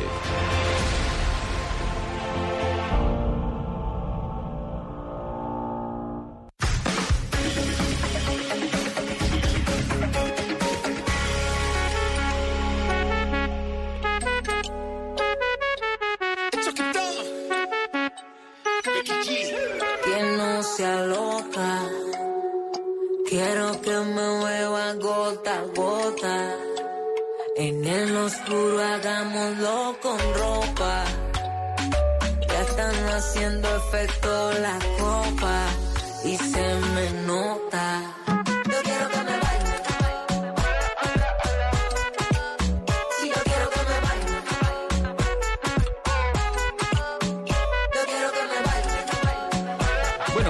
noticias locales, eh, Camila en este desconectado hay que traerla algo de música colombiana, como todos los miércoles, y no podíamos dejar por fuera Chocolate Town y aquí junto a Becky G, que me baile, una buena canción que sin duda alguna sonó mucho el año pasado. Eh, Camila, en su, tra- en su trabajo de campo, eh, hubo una gran discusión en esta mesa de trabajo, eh, porque el New York Times publicó la lista de los 50 lugares que hay que visitar eh, este año en el planeta. Ok. Y no aparecía Colombia. Y el doctor Pombo me vació diciendo que cómo era posible que Bolivia apareciese y no Colombia. Yo también lo Pues, regañé, me acuerdo. No, sí, yo, no lo Muy bien. pero- Ustedes dos me cayeron encima, ¿no? Diciendo que cómo era posible que Bolivia, No, no, ese no, no, país en diminuto, absoluto. Yo dije simplemente que quería mirar los criterios para saber si uno invitaba a los oyentes a irse a Bolivia que- o, acéptelo. o- o a otros lados. Ustedes meritó a Bolivia. Yo lo que le voy a hacer es la pregunta. Le- eh, doctor Pombo, ¿usted cree que Colombia tiene al menos una de las 50 mejores playas del mundo? Sí. Yo no. Yo no sí, creo. Yo sí. Yo Sí. no. Y la conozco y he estado varias veces. Bahía Cinto. Eh, Esa para Ahí usted, así. pero a ver, eh, ¿quién hace la Pues, Me lista? dijo, Pombo, ¿usted cree? Yo sí creo. Pero, ¿quién hace la lista de las mejores Arrecifes, playas del Arrecifes es más linda que Cinto. Muy bien, la lista la hace una aplicación de vuelos que se llama Flight Network y publicó las 50 mejores playas del mundo. Y doctor Pombo, déjeme decirle que no aparece Colombia por ningún lado. Entonces, eh, ¿Flight Network se está equivocando? ¿O usted, por ejemplo, que cree que Turcan Caicos es más feo que alguna playa de Colombia, por ejemplo? No, yo sabe, sabe que yo no creo que se esté equivocando. Nunca hemos salido en listas de viaje como, de- como si tuviéramos las playas más lindas del mundo. De- no, de verdad. Y yo sé que a veces da duro que uno diga, oiga, no tenemos lo más lindo. Pues no, no hemos, eh, no tenemos las playas más lindas, o por lo menos en la lista no, no han salido. Pero no nos vaya a dar las 50, pero denos las primeras 10. Por ejemplo, en México, eh, Valeria, donde usted se encuentra, ahí sí hay playas de las más lindas del mundo e incluso reconocidas en muchas listas históricamente de, de viajes. Y es que playas, las pla- playas más lindas del mundo en el Atlántico y en el Pacífico, Camila, porque es que las del Pacífico también son espectaculares. Pero bueno, denos la lista ya, Gonzalo, a ver si... Le voy a dar la- las cinco primeras. Si miramos, las cinco si- si primeras a ver qué empezamos a- o sea, estamos en enero y ya estamos planeando viaje, ¿no? A ver si planeamos Ano- viaje anote de playa. Anota ahí. Puesto número uno, Grace Bay en Turk and Caicos. Puesto número dos, Whitehaven Beach en Australia. Puerto número tres, Ancelasio en Seychelles. Puesto número cuatro, Pink Sand Beach en Bahamas. Y el puesto número cinco, es en Grecia, Camila. Navagio Beach. Son las cinco playas, mm, o las mejores cinco playas, según Flight Network. Y sí, doctor Pombo, no aparece Colombia. No vaya a desmeritar ahora el paisajismo que tiene una playa en Australia o en Grecia, ¿no? No, ni, ni más faltaba, pero la de Grecia puede ser una playa divina, pero sin mar. El mar Mediterráneo es frío y hartísimo. Ay, no, no es tan frío. Sí, es no, frío. no, Es helado, no, es no, helado. no es. Nada como el mar Caribe. No, pero lo que pasa es que el mar Pues Caribe tiene calientico. 20 grados el, el Por agua, eso. pero el Mediterráneo usted se puede meter. No, eso es helado. No, Eso es helado. En verano usted en el Mediterráneo se puede meter. No, no, es a mí me helado. parece No es helado. helado, A mí me pareció helado. He ido varias veces en verano y eso no, eso es inmetible. No, No, más es horrible meterse cuando, cuando hay mucho calor, es horrible meterse el agua tan caliente, es delicioso que esté fría. Sí, Eso me pasa para un poquito en el. Caribe, que es que uno se mete y el agua está más caliente que afuera. Qué delicia la playa, ¿no? Estamos en, en 14 de enero, ¿no? ¿Es 14 de enero? ¿Es que estamos o ya estamos 15, a no, 15? 15, 15. ¿Se le ha pasado que cuando empieza a comenzar el año usted como que está perdido todavía con las fechas? Y Sí, no- yo, yo pensaba que mañana era sábado y no iba a venir, pero no. Yo hoy me desperté, hoy me desperté pensando que era fin de semana. ¿Sabes? Si ¿Y le es la sensación y yo, ay, no, no ir a ¿Y trabajar. le ha pasado que enero es el mes más largo del año? Sí. Enero es el mes más largo del año después empieza a correr este año que no nos damos cuenta y ya estamos en octubre. Sí, pero después de que pasa enero es que empieza a volar. Enero es lentísimo. Vamos a 15 de enero y ya pagaron, ¿no? Los que Ah, los recibimos quincena ya sí. pagaron, ya recibimos el... Por lo menos es el deber ser.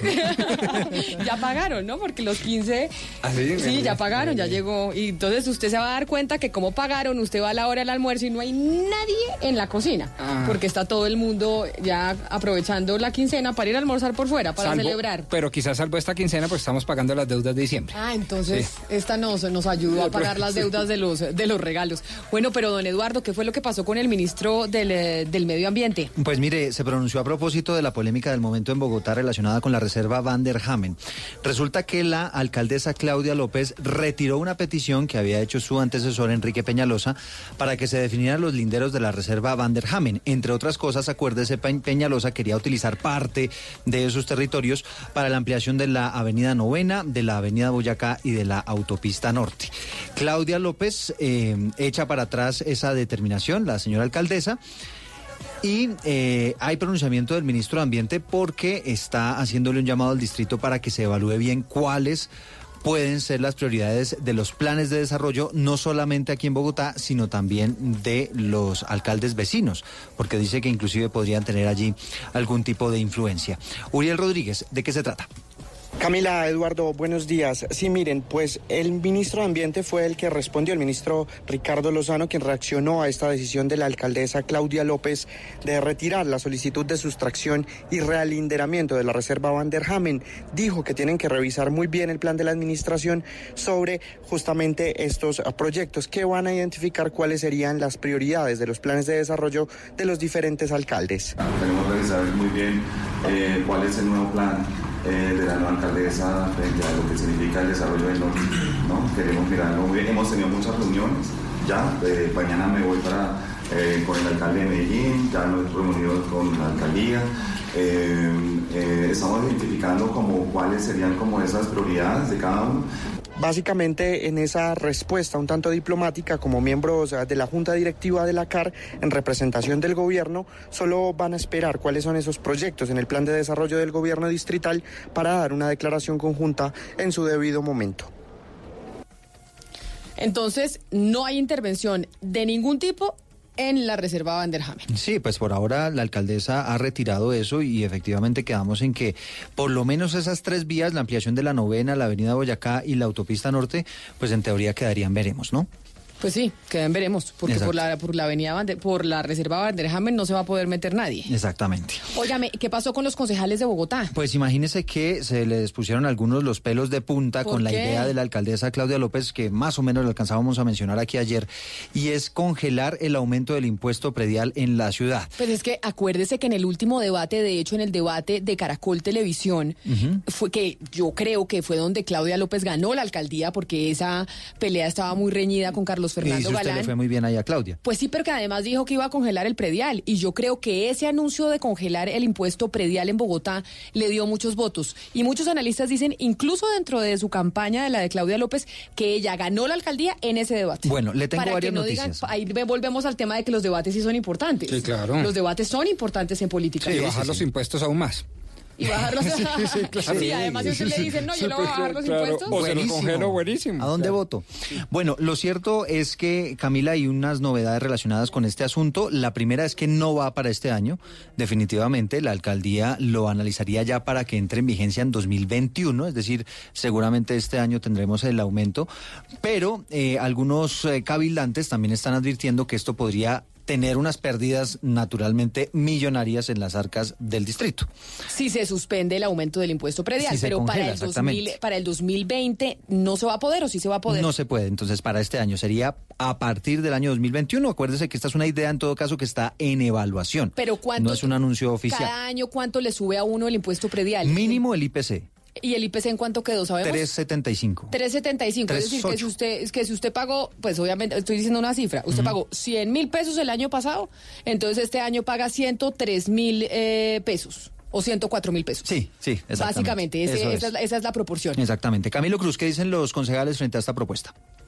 Pues mire, Eduardo, Camila, muy buenos días para usted, para todos los oyentes. Inicialmente hay quienes celebran la decisión de la alcaldesa de Bogotá al decir que con esto lo que se busca es eh, liberar las cargas para las personas menos favorecidas y particularmente para los propietarios de predios de la clase media y baja en la ciudad. A propósito, hablamos con el concejal Julián Espinosa, quien es- hace, hace parte de la bancada del Partido Verde.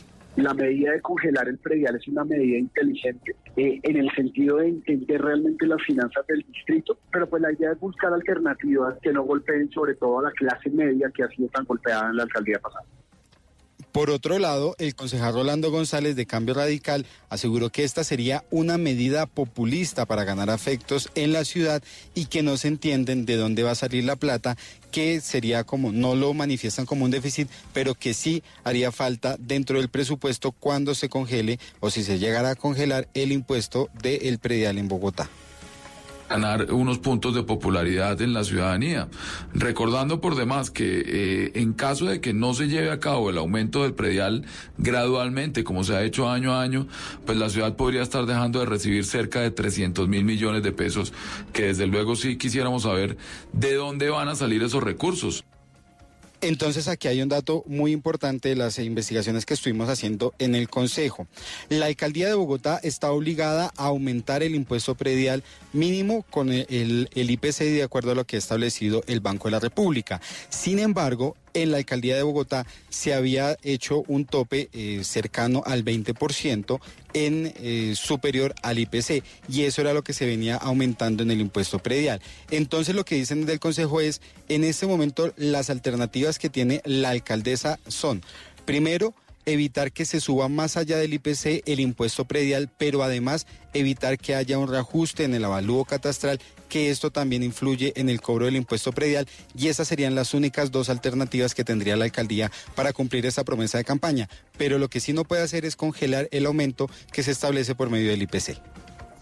Eh, yo quisiera simplemente advertir que no es que se pierdan 300 mil millones Como de decía pesos. el concejal, porque es sino lo que se dicen los deja- concejales. Sino que se deja de ganar. Se dejan de recaudar. Pero cuando usted tiene una ciudad con 3.150 obras adjudicadas listas para inaugurar. Que fue lo que dejó el alcalde el alcalde Peñalosa. Peñalosa. Y cuando tiene más de 10 billones de pesos en caja listos para que sean destinados por esta nueva administración, 300 mil millones de pesos provenientes de un impuesto bien duro como lo es el predial, pues me parece que la alcaldesa está haciendo bien. Y de eso se trata también la autonomía territorial a la hora de definir tributos. Pero además, porque esos, ¿cuánto plata tenemos en caja en Bogotá? Más de 10 billones de pesos. Me dieron una cifra que no he verificado, que creo que son 15 billones de pesos, pero por eso digo más de 10 billones de 17 billones eh, de pesos tenemos en caja en este momento los bogotanos o la ciudad. Sí, señora, el eh, presupuesto que fue aprobado para el año 2020 fue de 20 billones de pesos, tres de ellos que son para el funcionamiento de la ciudad, los funcionarios, eh, los profesores, y son 17 billones para las entidades, 5.4 billones particularmente en el tema de movilidad.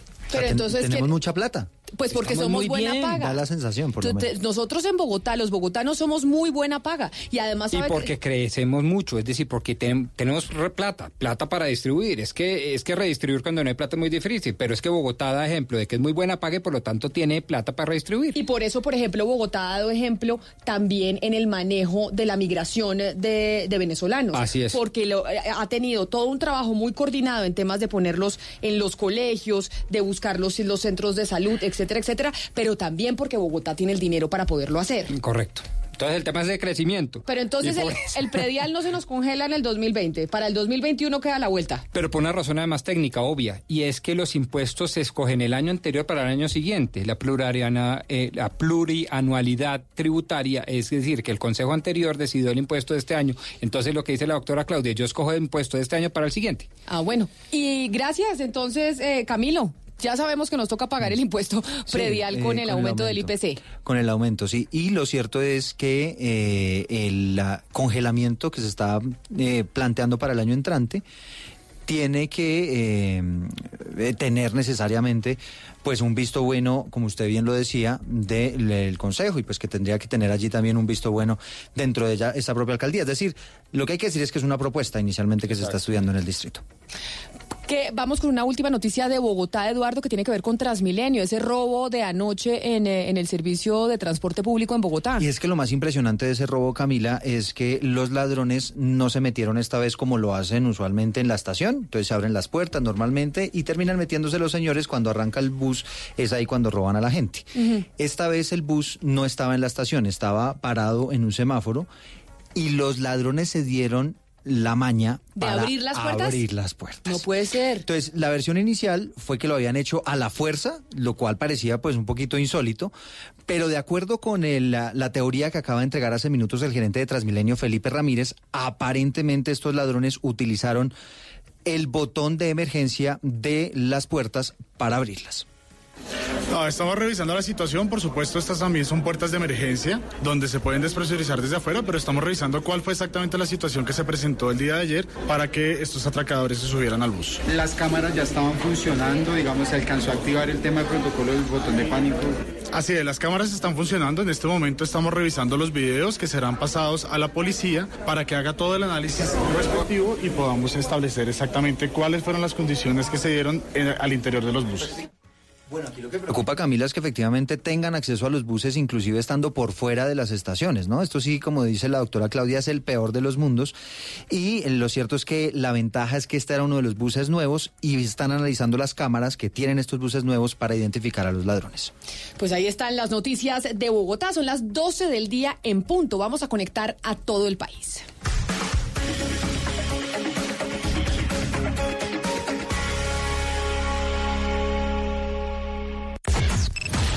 Unimos coordenadas. Unimos coordenadas. A partir de este momento, nuestra señal se extiende por todo el país. Colombia está al aire.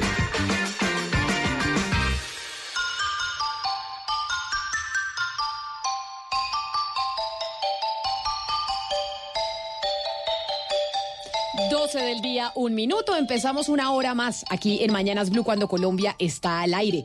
Antes de ir con nuestro tema central, que tiene que ver con eh, la carta que envió ayer nuestro mejor deportista Robert Farah, el tenista, diciendo que está enfrentando una situación eh, personal y es que le encontraron eh, positivo en doping y hablaba de la carne, ¿no? Que.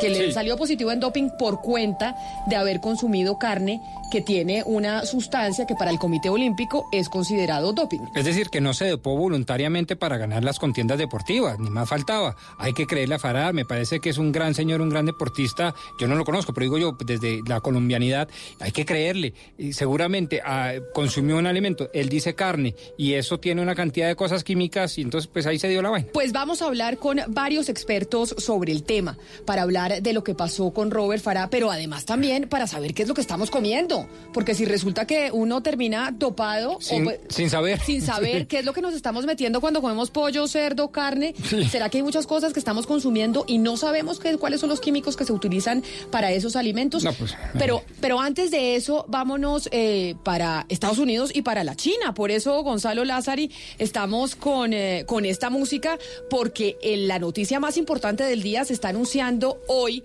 por parte del presidente de los Estados Unidos, Donald Trump, quien en este momento está hablando en Washington, anunciando precisamente ese acuerdo de la primera fase comercial con la China. Gobernador de Iowa y a él le encanta la China y eres el gobernador de más eh, eh, tiempo en el país, 25 años. Y le llamé y le dije, gobernador, necesito un favor. Y recuerdo una Esa es la conversación que tuve. traducción de CNN en español de la voz eh, del presidente de los Estados Unidos, Donald Trump. ¿Qué se ha dicho hasta el momento, Gonzalo, de esa primera fase del acuerdo comercial? ¿Qué ha dicho el presidente de los Estados Unidos, Donald Trump, con el gobierno chino de cómo será ese acuerdo? Bueno, hay que lo primero que decir es que el, presidente Donald Trump ha agradecido a Xi Jinping y a todo su gobierno o gabinete en este caso por llegar a este acuerdo. Hay que recordar, Camila, que este acuerdo que se está firmando el día de hoy se logró el pasado 13 de diciembre. El pasado 13 de diciembre las partes habían anunciado que el acuerdo o esta primera fase del acuerdo comercial ya estaba listo. ¿Qué trasciende dentro de esta primera fase? Pues los dos países se comprometen a ir eliminando esos aranceles que tenían de ambos lados. Eso por primero, primer punto. Lo segundo tiene que ver con eh, el anuncio que hizo China o en este caso el gobierno de Pekín, de aumentar sus importaciones de energía, productos y farmacéuticos desde los Estados Unidos. Y no solo eso, también darle entrada a más servicios que provengan de la nación norteamericana. Ha dicho el presidente Donald Trump y también está dentro de este documento que China va a comprar trigo a los Estados Unidos. Hay que decir, y es importante, que el gobierno estadounidense se compromete a retirar, en este caso, los aranceles que había impuesto sobre China si China cumple el hecho de generar más importación estadounidense dentro de su país. Eso básicamente es lo que engloba este gran primer acuerdo o la primera fase de este acuerdo que sin duda alguna impulsa al presidente Donald Trump con miras a ganar la presidencia o reelegirse como presidente de los Estados Unidos. Pues va a ser interesante ver cómo cierran los mercados el día de hoy y cómo reaccionan los mercados internacionales a este anuncio del presidente Donald Trump y del gobierno chino, porque estaba la economía un poco atenta, los mercados del planeta, a este enfrentamiento y a esta guerra comercial y por lo menos en esta primera fase a Trump la cosa le salió bien. Sí, y si usted me permite, eso tiene una incidencia más política enorme. Rápidamente lo digo, porque no solo le dijo, eh, yo le compro mucho, usted me compra poco, equilibremos la mesa, sino que además dentro de lo que me tiene que comprar y liberar en el mercado son los aplicativos y la tecnología. Y todos sabemos acá que una de las mejores formas para generar sistemas democráticos de gobierno es la tecnología, y por eso los chinos no están contentos con eso. Bueno, pues es la noticia del día sin duda alguna. Entre otras cosas, es el presidente Deme. Trump anunciando el primer acuerdo, la primera fase del acuerdo comercial con China. Dígame que me voy con Robert Farah y me voy con todo el asunto del doping, Gonzalo. Lo sé, pero ya que usted habla del tema de las bolsas, me voy rápidamente a Nueva York, voy al Dow Jones, a esta hora crece un 0.48%, ha ganado 138 puntos en los últimos 10 minutos, ha crecido 0.20% la bolsa, o en este caso el mercado Dow Jones, luego del inicio de la declaración del presidente Donald Trump. Es momento de invertir, ¿no? Oiga, la- tuvo la bolsa norteamericana, los mercados norteamericanos en el 2019 batieron todos los récords. Es decir, usted debimos haber invertido Sí. si hubiéramos tenido plata Total. En Y la compra- bolsa. Y comprar dolaritos. y comprar, y comprar dolaritos porque está que sube y que sube. Sí. Bueno. Eso se va a fortalecer. Y con este acuerdo yo, diría, sin saber, yo diría que se fortalece. Aún más, 12 del día, 6 minutos, pero regresemos a Colombia. Claro que este acuerdo entre los Estados Unidos y China, por supuesto que nos afecta y creeríamos que positivamente Sí. para la economía colombiana. Y para el mundo entero. y sí, al señora. mundo entero. Pero vámonos a hablar de la carta que envió ayer Robert Farah, porque tiene pues al país eh, compungido frente a uno de nuestros mejores deportistas, al deportista del año del 2019, junto a su compañero Cabal, que salió positivo en doping. Y ha dicho que es porque comió un pedazo de carne que tenía esta sustancia que se llama boldedona, que es considerada por el Comité Olímpico como una sustancia dentro de las que consideran ellos como doping. Pero eso, ¿cómo se maneja? ¿Cuánto tiempo va a pasar hasta que sepamos si esa explicación de Farah es real o no? Andrés Charria es abogado experto en derecho deportivo y de hecho el doctor Charria llevó el caso de doping de la ciclista olímpica María Luisa Calle. Doctor Charria, bienvenido a Mañanas Blue, gracias por atendernos. Buenos días. Bueno, ahora, después de lo que conocemos de, de, Robert Farah de la carta, explíquenos usted un poquito, para aquellos que no estamos familiarizados, cómo se lleva un proceso jurídico dentro del Comité Olímpico cuando a un deportista como a Robert Farah lo acusan de doping y sale positivo en el doping. Bueno, a ver, hay varias imprecisiones. Eh, el tema no es con el Comité Olímpico. Y el tema de dopaje lo está manejando hoy en día una cosa que se llama la Agencia Mundial del Dopaje, que es la AMA o la WADA. Entonces, quien considera dopante es la WADA. El Comité Olímpico ya no se mete en eso. Y eh, en este momento lo que hay es una muestra, un resultado analítico adverso en muestra, la primera muestra de orina que da el deportista, y seguramente se va a abrir la muestra B. Una vez muestra A y muestra B, si salen coincidentes que normalmente salen, ahí sí se puede hablar de una infracción al dopaje. De ahí se va a la Federación Internacional de Tenis, que va a hacer un proceso disciplinario, proceso disciplinario que puede terminar en favor o en contra del deportista. Si termina a favor del deportista, pues el deportista queda exonerado y podrá seguir su carrera profesional, salvo que la Agencia Mundial de Paje eh, apele este este resultado, este proceso favorable, y si resulta en contra, pues será el deportista el que apele ante el Tribunal Arbitral del Deporte para ya en última instancia como caso de María Luisa, hacer su, su última defensa.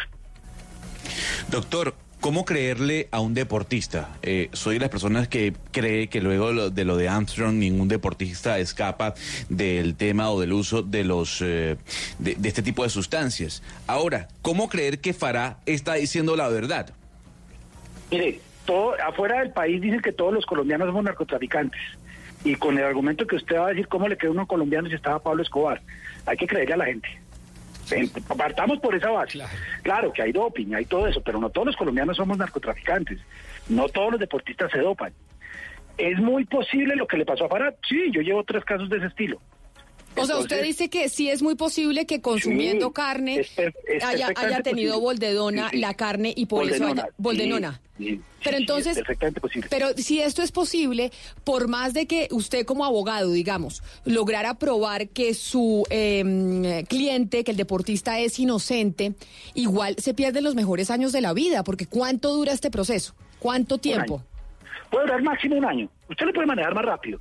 Pero yo, con el, año pasado, manejamos un caso de clenbuterol, que es prácticamente lo mismo, de un deportista que va a Olímpicos que se llama Fabio Castañeda y salió en mes y medio. Menos, en un mes. Porque se logró probar que estuvo en México, que en México hay ganado contaminado con clenbuterol, en Colombia hay ganado contaminado con boldenona. Eh, es a ver, ¿es posible una un resultado analítico adverso por clenbuterol, trembolona o boldenona por haber consumido carne? Es posible. En China, en Guatemala, en Colombia, en México, es posible.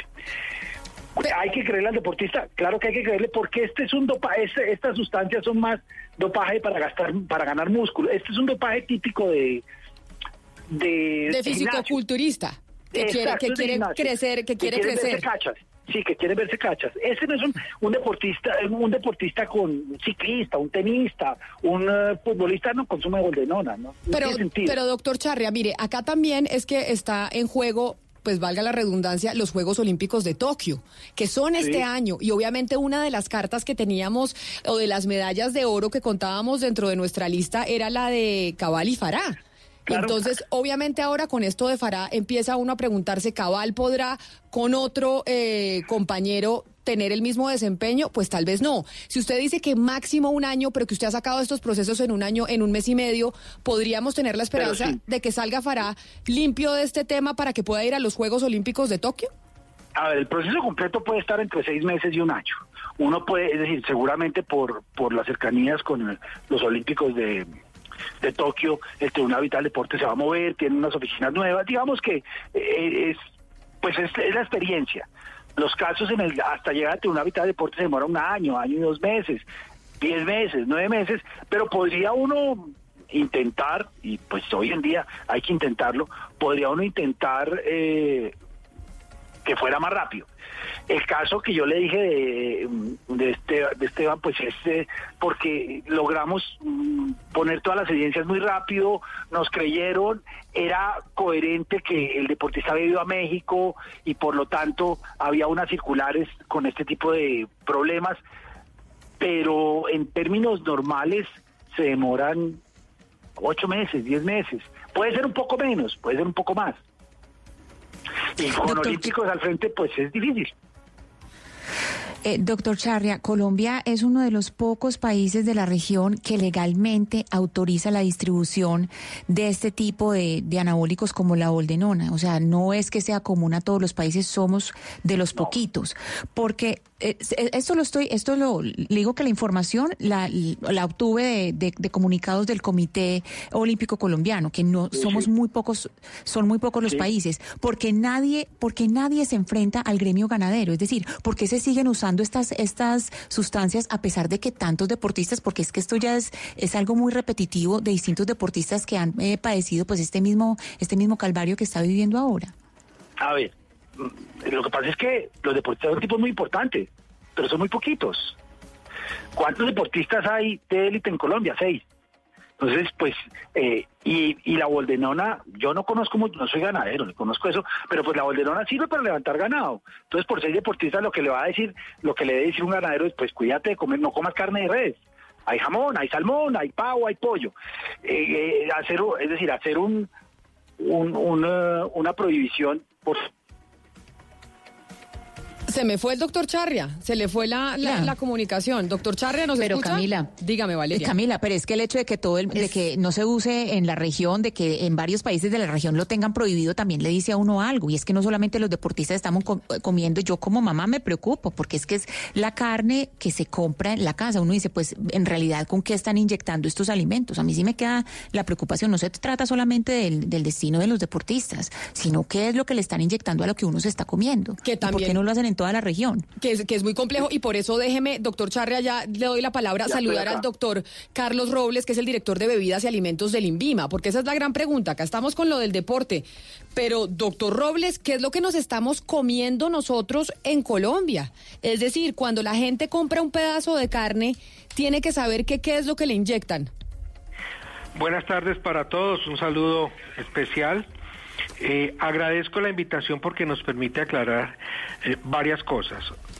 Uno, eh, desafortunadamente no he podido escuchar, digamos, la discusión que estaban dando previa a la, a, la, intervención mía, pero alcancé a entender la prohibición. Es clara la prohibición de este tipo de sustancias, la presencia de este tipo de sustancias en humanos, en deportistas, pero no está prohibido a nivel mundial su uso en producción animal. Valga decir, entonces, la boldenona es un producto que está autorizado actualmente en Colombia, pero no solamente en Colombia, para su uso en producción primaria y no es el INVIMA, o sea, no somos nosotros los que definimos las condiciones de aprobación o no, sino es el Instituto Colombiano Agropecuario. Pero, doctor Ahora déjeme, yo, yo, lo interrumpo ahí, yo lo interrumpo ahí, y es... Uno, y usted, yo no como carne, no como pollo, no como cerdo, pero uno, uno piensa y dice, oiga, ¿por, ¿por, qué tienen que inyectar a las vacas para que les crezcan los músculos? ¿Por qué no dejar que la gente consuma la vaquita? Pues como naturalmente, sin que tengan que, que inyectarle cosas para que crezca. ¿Por qué razón eso se permite y por qué lo hacen? Se permite no solamente en Colombia, sino a nivel mundial, pero ya son factores diferentes a los que yo, como en este momento, como INVIMA, podría aclarar, eh, Camila. Y entonces, permíteme, yo, permítame, yo termino la, la idea. Entonces, se, es el ICA que determina su uso o no y en qué condiciones la norma colombiana, al igual que, que, a nivel mundial, determina que este producto se puede utilizar en producción de carne bovina y eh, debe retirarse su utilización al mínimo 30 días antes de que el animal vaya a la etapa de sacrificio. Nosotros, ahora sí en Vima, velamos y verificamos que no haya contaminantes químicos ni, ni residuos de sustancias uti- utilizadas en la etapa productiva primaria y para tal efecto tenemos un plan nacional de control y vigilancia. Ahí la advertencia a la comunidad en general es que la carne en Colombia no está saliendo contaminada con boldenona. Es importante tenerlo en cuenta porque los resultados que nosotros tenemos dentro de ese plan no están arrojando muestras positivas. Eso es importante. Por eso cuando ustedes me hacen la pregunta ¿qué nos estamos comiendo? Es, eh, eh, eh, en Colombia se está produciendo una carne que hasta la, hasta la fecha, con la información que tenemos, no tiene los problemas de, de, de, de acumulación de boldenona. Eso me parece muy importante hacerlo. Ahora bien, eh, el INVIMA, en este caso en particular, con el tenista colombiano, se ha solidarizado, ha manifestado abiertamente que está dispuesto a aportar la información a que sea necesaria, a trabajar en mesas de trabajo con las instancias que sean pertinentes para que la situación de nuestro deportista sea aclarada lo más pronto posible.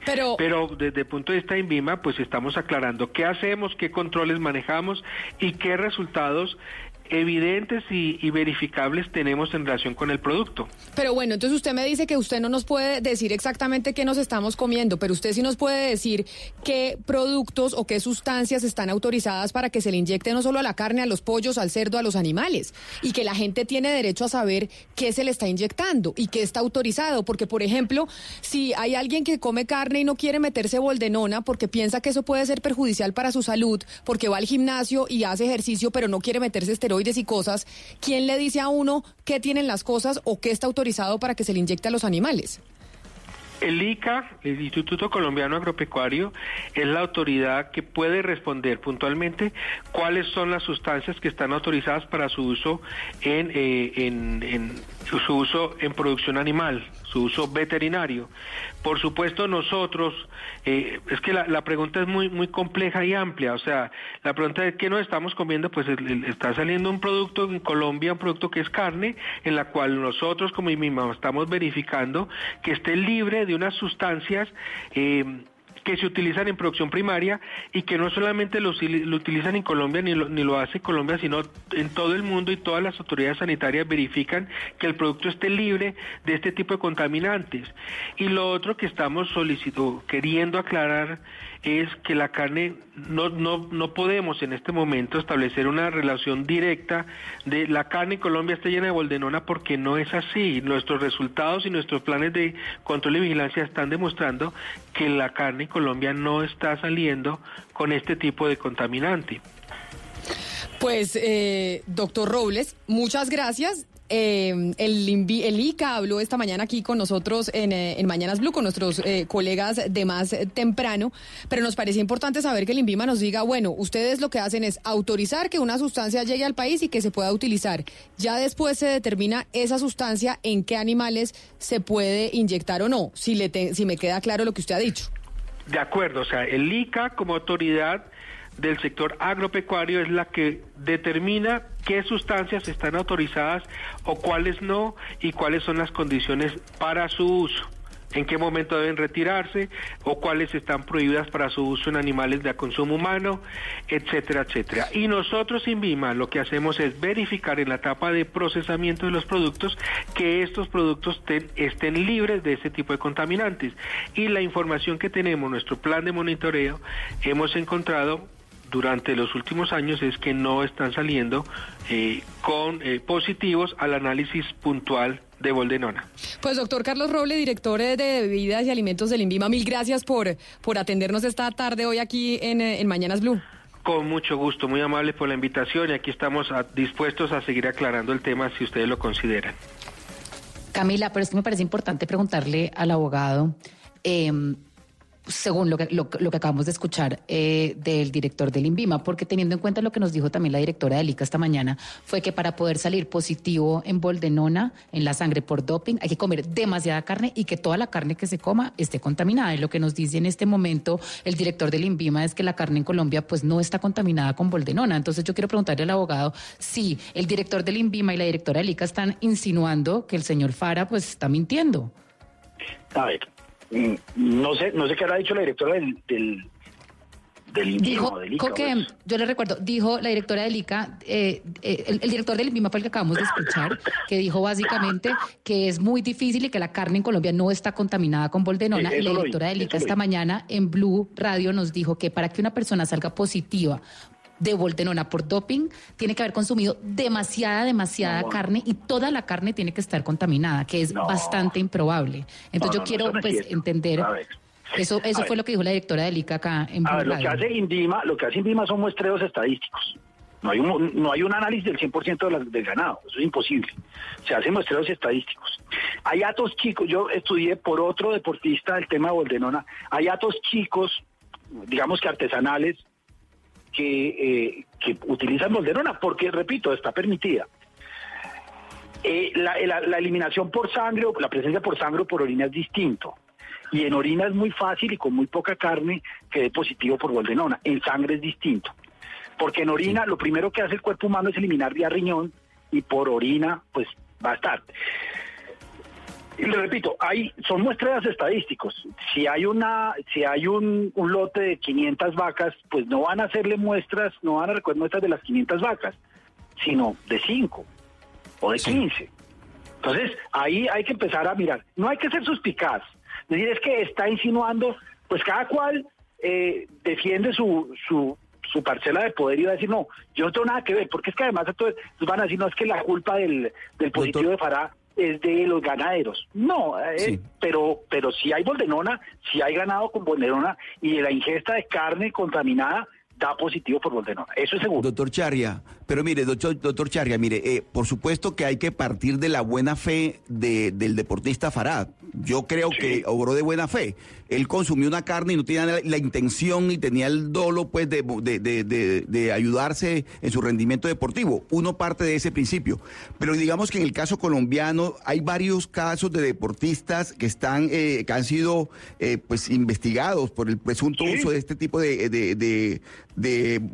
Mire, Andrés Caicedo, pesista, Jason López, pesista, Fabio Puerta, ciclista, Alfonso eh, Cárdenas, ciclista, bueno, hay muchos.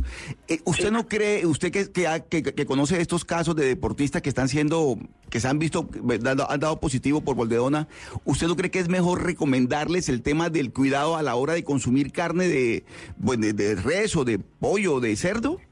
Mire, eso va más atrás. Acá no hay cultura de conocimiento del control del dopaje. Acá nadie sabe. Acá lo único que dicen es, eso es una sustancia que mejora el rendimiento del dopaje. No. Hay muchísimas posibilidades de salir positivo que ni hay voluntad, ni hay intención, ni mejora el rendimiento. Le pongo un caso clarísimo.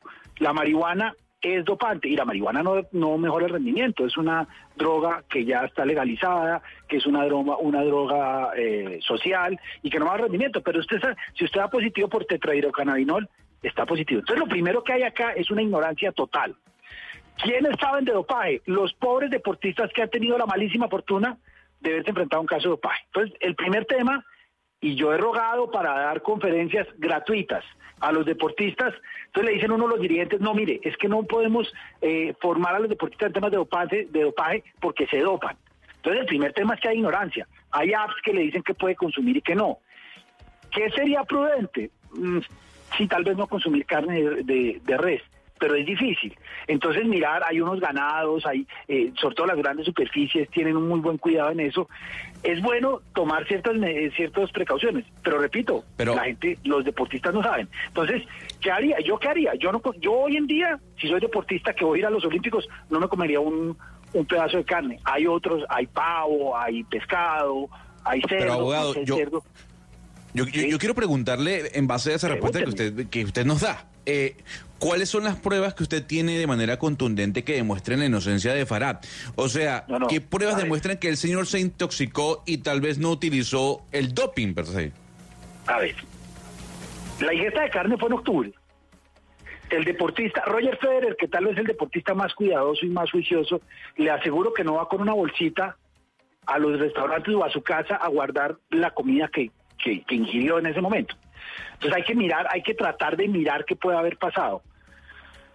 Eh, a 10 días antes del positivo por boldenona había un, hubo otra otra otra colecta de muestra que no da positivo por boldenona. Entonces ya usted puede analizar el momento. Mm, pero usted nunca, en, en temas de dopaje, usted lo que tiene es que convencer a un tribunal que hay lo que llaman ellos un balance de probabilidades. Yo no puedo decir, es que él no consumió. Siempre hago la misma pregunta.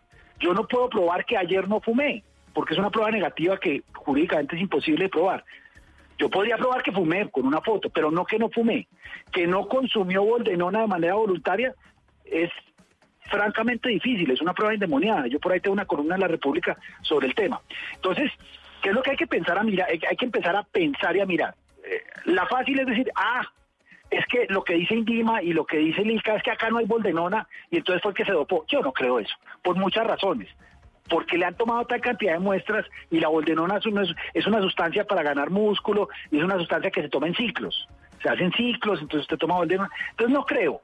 Pero además no creo porque no es una no es un, dopaje que le sirva a un tenista, le sirva a un levantador de pesas, a un judoka, pero no a un tenista.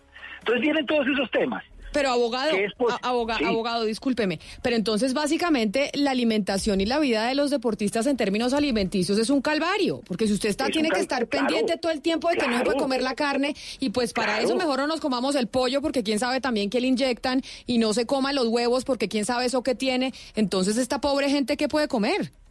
Es difícil, claro que es un calvario, no le queda la menos. Mire, ser deportista de élite es una profesión tan complicada como ser, no sé, eh, médico en urgencias. Tiene una cantidad de problemas y de minucias que, claro, claro no, no le queda la menor duda que es difícil. Déjeme, Ana, Ana, Ana Cristina, antes de su pregunta al doctor Charria, saludar a Francisco Ibla, que es químico de la Universidad Nacional y que además es experto en estos temas. Tiene experiencia en eh, farmacodinamia y doping. Señor Ibla, bienvenido a Mañanas Blue. Profesor Ibla, gracias por, eh, por sumarse a esta conversación. Buenos días, Camila. Gracias por la invitación a, a esta conversación. Está muy interesante. Estaba escuchando las otras opiniones. Eh, gracias por la invitación. Mire, y acá tenemos una angustia, porque acá está el caso de, de Farah, pero entonces esta boldenona es eh, buen, es mala para los deportistas porque puede ser considerada doping, pero nosotros los mortales, los comunes y corrientes, si nos comemos una carne con boldenona, si no nos pasa nada, eso sí está bien.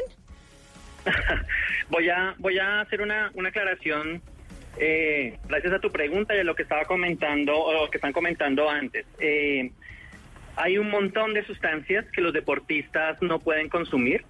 La WADA las clasifica en unos grupos, pero hay muchas sustancias. Eh, esta se clasifica particularmente como anabólico y los deportistas están condicionados en ese uso.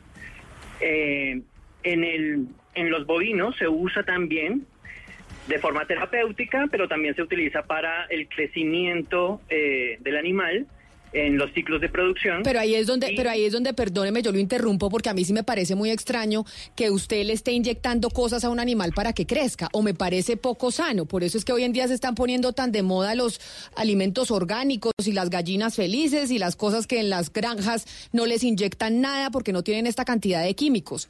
¿Por qué es esos químicos que se les están inyectando a las, a las carnes para que crezcan no son malos para la salud del, del ser humano cuando se las come?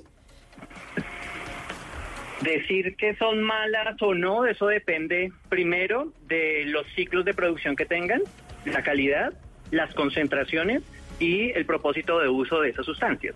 Entonces, digamos que en los ciclos en los bovinos se utilizan en diferentes momentos y depende de las dosis que se administren, pero eh, algunas sustancias serán eliminadas, por eso en algún momento hablaban de eh, la boldenona, si fuera administrada en un animal, eh, se debe parar su administración 30 días antes del sacrificio. Y eso disminuiría la concentración de los eh, de la boldenona o de los metabolitos secundarios que presenta y pues probablemente no tenga ningún efecto. Pero eso va a depender de la concentración, del manejo del animal, de la cadena de producción, del el cuidado que tengan con la administración de esos, de esos eh, de esa sustancia. Ana Cristina, yo sí me muero la pena, pero a mí esto sí me da mucho susto. O sea, es decir, ¿por qué no dejar que el animalito pues crezca solito, tranquilo, al natural, sin que le inyecten absolutamente nada para que crezca? Más le voy a citar un comunicado que sacó el Comité Olímpico en noviembre de 2018 cuando fue la sanción a Santiago Echeverría. Yo no sé si usted se acuerda, el futbolista de- de- del Medellín, lo sancionaron y decía en este comunicado esto que me parece delicadísimo. En un estudio del ICA dice que una de cada cuatro muestras de residuos de ganado vacuno se encuentra dicha sustancia, o sea, la boldenona, que además de acuerdo con el ICA existen 59 productos donde se utiliza la boldenona para su uso veterinario en Colombia, lo cual es un número bastante significativo. Y la pregunta, Camila, que yo le quiero hacer es al, señor Ibla, porque precisamente eh, nuestro otro invitado, el doctor Charria, siempre se ha referido durante esta entrevista a la carne contaminada. Es decir, no habla de la carne que tiene esto, sino que habla la palabra contaminada. Si hablamos de carne contaminada, quiere decir que es una carne que puede ser potencialmente peligrosa. Y le quiero preguntar sobre el efecto que eso tiene sobre la salud de las personas. No estamos hablando, no estamos hablando de deportistas, estamos hablando de cualquier consumidor de carne. Ok. Eh, la boldenona, lo vuelvo y lo reitero, depende de la cantidad que, te- encuentres en, en- en carne. Podría generar eh, algunos efectos en problemas cardiovasculares, podría también tener problemas en riñones, eh, pero eso va a depender de la cantidad que tú eh, consumas, digamos, de esa sustancia. Ellos son, eh, ellos generan algunas modificaciones metabólicas y podría tener daño en hígado, en riñón, eh, pero eh, en concentraciones altas. Pero mire, doctor Ibla, ¿usted consumiría o se inyectaría boldenona? No, no, no. ¿Por qué? No lo haría si, si digamos, sería eh, fuera el propósito por dos razones. La primera, porque va a alterar mi metabolismo. Ajá. Ellos lo que van, esa sustancia lo que va a hacer es que yo cambie mi, mi forma de construir músculo, hueso, de recuperarme de un esfuerzo físico, pero ah, digamos que esa sería como el beneficio momentáneo, pero luego va a generar daños eh, en el sistema cardiovascular, va a generar daños en riñones, eh, pérdida, por ejemplo, de tejido eh, blando. Pero eh, por eso, eh, por eso, por eso que usted está explicando es lo que yo no he podido entender. Y yo, doctor Pombo, ayúdeme con ninguno de los que hemos hablado es por qué razón entonces se permite este, este, esta, estas sustancias en los animales que la gente y en los seres humanos consumen. Si estas sustancias están, hacen este tipo de daños que usted nos acaba de explicar, doctor Ibla, ¿por qué entonces la gente es, la está consumiendo a través de la carne? Bueno, yo, yo diferenciaría, digamos, primero eh, la naturaleza de cada uno de nuestros entrevistados y segundo una cosa que dijo el propio entrevistado del INVIMA y es que no está autorizado para humanos, sino Claro, está autorizado pero- para animales. pero si y usted es a se come través la de, ca- usted diría, es a través del alimento animal que los humanos nos veríamos eh, físicamente afectados en nuestra salud, etcétera, Pero además etcétera. porque todo lo que todo lo que usted se coma de la carne de un animal, Sí, uno es lo que come, es- diría uno usted. es lo que come Sí, sí. y todo lo que le inyectaron se lo está metiendo usted en el cuerpo. Sí, correcto, pero, pero digamos que yo, yo- yo lo que pasa es que no soy y ni, ni de cerca experto en eso, simplemente se me, tra- eh, se, se me viene a la cabeza y se me ocurre el hecho de, pues decir que hay ciertos químicos, y para eso está la química y para eso están los químicos y los científicos, que sí pueden degenerar una ayuda en el procedimiento metabólico animal, para que los pollos sean más grandes, sean más saludables, para que haya menos mortandad de pescados, voy a inventar, de bovinos, de porcinos, de lo que sea. Y en ese orden de ideas uno diría, y yo sería muy cuidadoso a la hora de hacer unas políticas públicas al respecto, de eh, eliminar y abolir cualquier avance científico sobre la materia, so pretexto de decir que eso en consecuencia podía traer unas afectaciones a la salud humana. Pero entiendo su posición y que me parece muy saludable el hecho de decir, oiga, por lo menos el consumidor debía estar, primero, abiertamente informado, segundo, que en efecto los límites de, en este caso, boldenona o lo que fuera, sea limitado y sin la más mínima duda que no afectara grandemente la salud de los consumidores. Y tercero, y lo más importante, para, el para incluir al doctor Charria, pues obviamente esa es una gran carta de defensa para todos aquellos que están defendiendo la buena fe de los deportistas.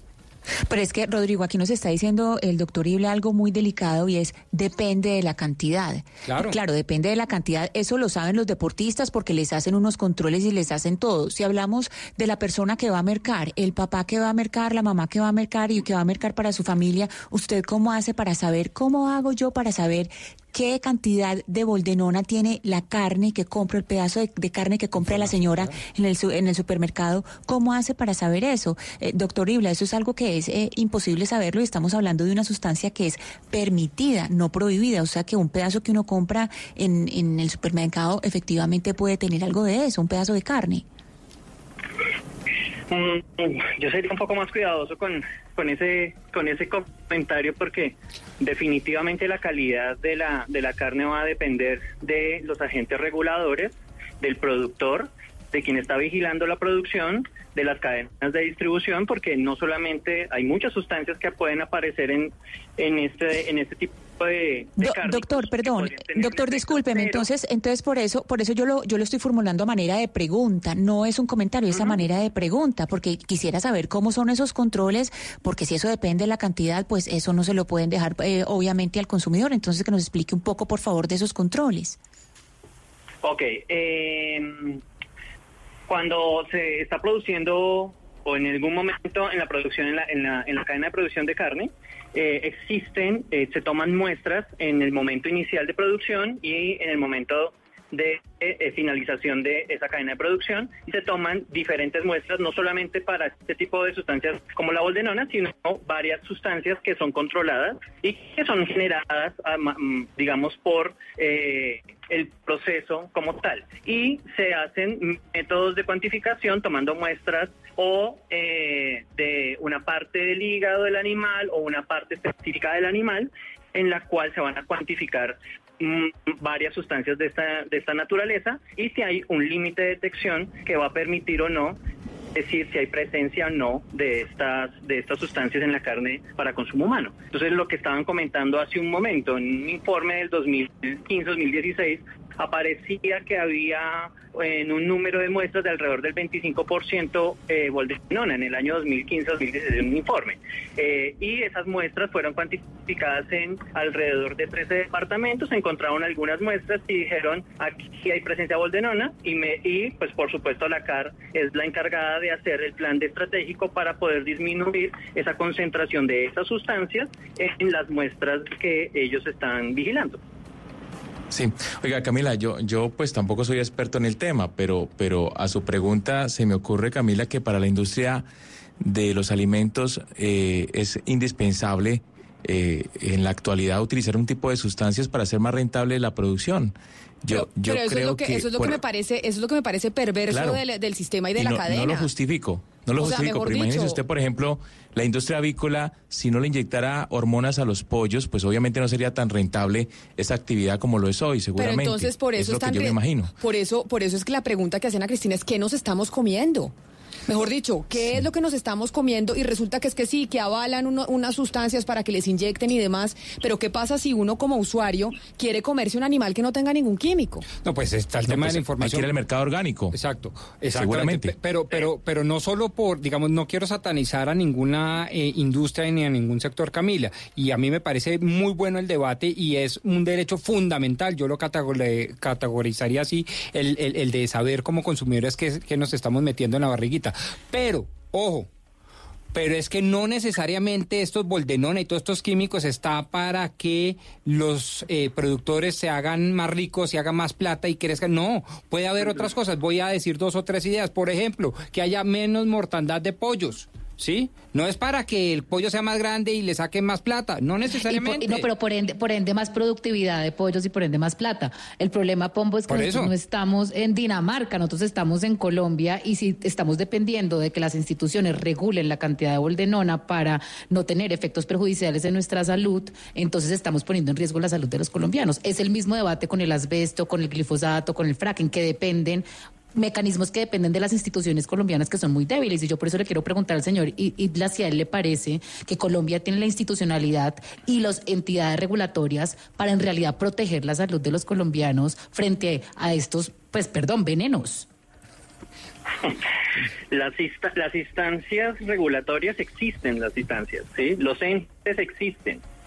De, lo que debemos hacer es trabajar en conjunto para poder actualizar a esos agentes que controlan y poder actualizar esa lista de sustancias prohibidas o no, o de sustancias con condiciones en el uso de bovinos, en humanos, para poder así dar claridad, mejorar la calidad de esos productos, mejorar la calidad en la salud en el consumo de esos productos. Pero sí están los agentes, sí están las instancias. Lo que pasa es que, por ejemplo, en Colombia se puede usar boldenona, pero los vecinos Uruguay, Venezuela, Brasil, Paraguay y otros lo tienen controlado. Entonces hay que actualizarse. Ah, se debe establecer una estrategia para mejorar, mantener la calidad, las cadenas productivas, pero también eh, mejorar la calidad de ese producto e informar a la gente. Eh, opino algo parecido también, algo que escuché hace un rato de los invitados, y es que la cultura de eh, nuestra producción o nuestra escala y calidad de la producción de carne debe mejorar. Y además la información también sobre el doping y el manejo de esas sustancias, informar no solo a los deportistas, a los médicos y a la comunidad que está relacionada en esa dinámica. Me dice, me escribe aquí Eduardo Angarita, que es un ganadero que nos está escuchando y nos escribe a través de redes sociales. Y lo que nos comenta es que en Colombia el 95% de los ganaderos no utilizan boldedona, que tienen un compromiso de producir carne a pastoreo únicamente, que era lo que yo decía, era por qué no, le, no venden una carne que no tenga esos químicos, que es lo que hacen es inyectarlo para que la vaca crezca y entonces es- sea más grande y usted lo que se está comiendo es químicos y no la vaca al final, al final del tema, Gonzalo. Sí, yo quisiera preguntarle al señor Ibla eh, si hay alguna forma de demostrar químicamente que esto no fue una ingesta ingenua, por ejemplo, o si lo fue, ¿hay forma de demostrarlo químicamente y con- to- tomando en cuenta que su conocimiento también en doping? Eh, métodos para poder establecer si fue voluntario o no eh, es, es difícil, porque el método solamente va a determinar la presencia o no y cuánto hay, pero no la intencionalidad o el origen de la, de la boldenona en este caso. Pero Eh, como, como, tenemos, la- como tenemos la duda de que eso que hace en el cuerpo, en el cuerpo humano, usted nos dice, oiga, la trazabilidad es muy bajita dependiendo la cantidad que se inyecte, etcétera, etcétera. Permítame, eh, profesor Ibla, porque vamos a saludar al doctor Hugo Castro, que es médico e inmunólogo, que tiene pues más de 30 años de experiencia en, en medicina alternativa y ha venido promoviendo desde hace mucho tiempo la alimentación que no esté que no tenga carnes eh, y elementos animales dentro de ella. Doctor Castro, bienvenido a Mañanas Blue, gracias por atendernos. Gracias, muy amable. Y lo que estamos tratando de entender con toda esta noticia de, de Robert Farah es qué daño le hace al cuerpo, no a un deportista que porque esa sustancia se considere doping en el Comité Olímpico y demás, sino a un cristiano como todos nosotros, que va al mercado como Ana Cristina a comprar carne, pollo y demás para sus hijos, todas estas sustancias que se le inyectan a los, a los animales. Eso depende de cada persona. Desde el punto de vista de absorción y excreción, tenemos una división muy importante. Hay buenos absorbedores y buenos excretores, sean ve- vegetarianos o no. El buen absorbedor es el que come de todo, pero descarga toda la carga tóxica y tiene una buena salud.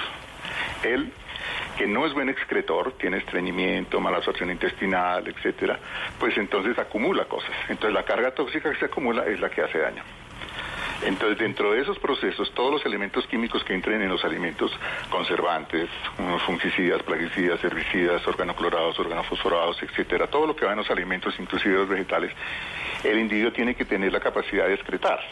Entonces, si es un buen excretor, pues no tendrá grandes problemas. Dentro de eso están también esos, esas eh, sustancias que son de carácter hormonal, que son anabólicos, que son sustancias fuertes, pero que si es capaz de degradarlas y derivarlas, pues no tendría mayor problema. ¿Y uno cómo sabe si uno es un buen excretor o no? ¿Uno en qué momento sabe si el cuerpo de uno... Eso se nota clínicamente porque el paciente tiene que ten- tener un hábito intestinal muy muy adecuado, tiene que hacer popó diariamente de buena calidad, de buena cantidad, ¿no? Si tiene estreñimiento ya tiene problemas, si tiene problemas en la piel, si tiene acné, si tiene psoriasis, si tiene una cantidad de cosas, de elementos que lo orientan a uno de que no es un buen excretor. Entonces un buen excretor acumula mucho más esas cosas. Y el buen, eh, perdón, un, pésimo excretor acumula mucho más esas cosas. Una vez que están acumuladas esas cosas, se llama carga tóxica o impregnación tóxica, esa impregnación tóxica se va a algunos sitios. ¿A dónde? A donde cada individuo tiene más sensibilidad. Hay gente que se le va a los músculos, otros se le va al intestino, otros se le va a la parte de la, a la piel, eh, al cerebro, ¿no? Hay muchas partes donde se pueden depositar y donde haya depósito habrá sintomatología. Pero, Entonces, pero, esos síntomas Castro, se van viendo. Dime. Frente a eso que decía mi compañera Ana Cristina, usted dice, bueno, dependiendo si usted es un buen excretor o no, entonces depende de la salud de cada quien. Exacto. Pero entonces eso, eso significa que estos productos que se le están inyectando a los animales para que crezcan más, etcétera, etcétera, como en el caso de la bolde- de- boldedona a, los, a las vacas, eh, no son perjudiciales para los seres humanos. Es decir, no está mal que uno compre la carne con ese tipo de, de productos dentro de ella. No, al contrario. Son muy perjudiciales justamente por lo que digo. Porque el individuo que es buen escritor, pues se deshace de muy buena parte de ellos y pues no acumula tanta carga tóxica, pero las puede tener. Pero aquel que no tiene una buena capacidad de excreción, entonces es el que más acumula. Y una vez acumulados, esas impregnaciones tóxicas hacen muchísimo daño. Primero, como sustancia extraña, genera una respuesta inflamatoria. Entonces, por la respuesta inflamatoria se crea una reacción importante que produce dolor, eh, produce sobrecarga de líquidos, etcétera. Y el que el que la totalmente, pues son muy pocos, pero sí los hay. Pero generalmente todo el mundo tiene problemas de excreción. Muchísima gente tiene problemas de excreción. Y eso es lo que es más dañino en este momento para toda esa carga tóxica que traen todos los alimentos. Desde el punto de vista de fraccionamiento, también tiene que saber fraccionar la persona los alimentos. Una sustancia como la boldenona no entra completa al sistema. Esa es, de- denaturada y absorbida por partes. Pero adentro, en esas, en esas, en esas ah, precipitaciones que se hacen cuando ya se absorbió y cuando no se excretó, entonces se pueden generar memorias y esas memorias también pueden activar un sistema hormonal. Eso es de alta complejidad si uno lo mira. Pero y entonces, Entonces, la, la razón- recomendación, la recomendación para los ciudadanos cuando van a hacer mercado, que era lo que decía Ana Cristina, es cuál, doctor Castro. No, pues mi recomendación, que yo soy vegetariano hace 35 años, es que sean vegetarianos y se quitan todos estos problemas. Nos quedamos únicamente con los contaminantes de los vegetales, de, de los cultivos de los vegetales. Pero pues obviamente la gente que está consumiendo estas cosas tiene ese riesgo. Es muy difícil saber porque pues no se ha hecho un estudio donde, donde se tome una población importante de comedores de carne regulares, normales, donde se, se les mida la boldenona. Entonces, si eso se, se midiera, no es, no es solamente al deportista, sino que si eso se le pudiera medir en general a un grupo a un grupo poblacional determinado que come carne, a ver qué tanto tiene realmente de efecto la boldenona en ellos o las concentraciones que tienen. Y se puede asociar entonces a problemas de hipertensión, problemas vasculares, todo lo que sucede con estas sustancias que producen realmente enfermedades muy, o acompañan eh, enfermedades muy importantes. Entonces, pero si no está ese estudio, y se dice y se, se quedan únicamente con el, el pobre deportista que está siendo el, el criticado en este momento y el que está siendo juzgado en este momento, pues entonces, ¿qué está pasando con los demás? Entonces, mientras no- met- hasta que se haga un estudio poblacional importante y se vea si eso existe realmente en la población y está asociado a pacientes con, con, con hipertensión arterial, con diabetes, con insuficiencia renal, etcétera, ahí sí se puede entonces hacer decir si esto tiene realmente una asociación importante con estos síntomas. Y así ya se puede decir si se pueden utilizar, no se pueden utilizar. Supongo que en los, eh, los sitios de sacrificio tienen controles de estos animales, supongo que les, les deben suspender estos, eh, estas sustancias antes de sacrificio, etcétera. Deben haber todos esos controles, yo no los conozco, pero debe haber. Entonces es- no es tan fácil controlar esto y decir que, que sí haya. Nuestro punto realmente, lo que hacemos nosotros para todas estas situaciones, porque sí hay pacientes que llegan con características de utilizar anabolizantes y no los han utilizado nunca. Y una vez que entran en tratamiento con nosotros, en ayuno, limpieza, desintoxicación, desaparecen todas esas situaciones. ¿Por qué? Porque la limpieza quita toda esa carga tóxica y ayuda a que esos síntomas desaparezcan. Entonces, esa es la parte fundamental para nosotros, los que somos vegetarianos. Pues doctor Hugo Castro, muchas gracias por, eh, por su posición y por estar con nosotros hoy aquí en Mañanas Blue. Feliz resto de tarde para usted. Bueno, que estén muy bien. Sí, pero mire Camila, a mí me gustaría preguntarle al doctor Ibla el tema del consumo de carne, porque es que Colombia es, una, es, es un país que hemos sido criados desde, desde pequeños consumiendo carnes, de tal manera que uno a estas alturas de la vida, cuando ya es deportista de alto rendimiento, pues seguramente hay trazos de, esa, de ese tipo de productos que ha consumido desde pequeño. Doctor Ibla, ¿es posible que en el caso del, del- deportista Farad, lo que haya, lo que haya, el- lo que haya resultado es producto de ese consumo durante muchísimos años de carne o es específicamente un caso concreto que se, que se, que se originó en los últimos, en los últimos meses? Eh, para contestar eh, esa pregunta, eh, hay estudios en los cuales se ha demostrado que dependiendo del sistema, en la capacidad de excreción de ese tipo de, de- de sustancias, así como lo comentaba la persona que estaba hablando antes, eh, tú puedes acumular o no ciertas sustancias, pero en algunos estudios se ha demostrado que uno puede eliminar o mm, eliminar la boldenona o sus metabolitos secundarios en un periodo de 48 71 horas. Eso quiere decir que probable, pues existe la posibilidad que dependiendo de una condición fisiológica y metabólica particular, uno pueda acumular boldenona, pero en este caso el deportista tiene unas muestras de unos días antes. Pero, doctor no, lo Ibla, muestra, le- no, no se le- le- cuantifica y en la otra sí. Le pregunto concretamente, digamos, en el caso nuestro, o sea, el, el- el- el común de la gente también, que consume carne y que ha consumido carne desde pequeño hasta, hasta la edad adulta, esa persona tiene en su organismo ya boldenona, digamos, ahí no hay manera de que desaparezca. Eh, vuelvo y lo contesto. Depende de las sustancias, varias sustancias que pueden venir en los alimentos, no solo en las carnes, en los vegetales, en las frutas, algunas sustancias químicas que se utilizan en las cadenas de producción y que uno puede estar consumiendo pueden ser acumuladas y pueden generar efectos en, eh, en los diferentes sistemas en los cuales puede intervenir metabólicos, de crecimiento eh, cerebral, etcétera, etcétera. Puedo, podemos acumularlas dependiendo primero de la dieta, de la frecuencia de consumo y de la calidad del alimento. Pero sí se puede dar esa acumulación. Pues doctor Francisco Ibla, profesor de la Universidad Nacional, químico de la Universidad Nacional, mil gracias por, por haber aceptado todas estas preguntas que, pues, que teníamos, que teníamos muchas dudas sobre lo que nos estamos comiendo y los químicos que se le están inyectando a los animales en Colombia. Mil gracias por habernos atendido. Muchas gracias por la invitación. Son las 12 del día, 52 minutos. Y el caso de Robert Farah, como lo decía Oscar Montes, pues no es el único. Ha habido otros deportistas que les ha pasado exactamente lo mismo. Y uno de ellos es Santiago Echeverría, que es eh, futbolista, defensor, juega como defensa en Argentina, defensor argentino que tiene 29 años. Ha jugado, mire, Pombo, en Boca Juniors, en Huracán, en Talleres y en el 2017, ¿sabe qué le pasó? Le dio positivo por nan, nandolona.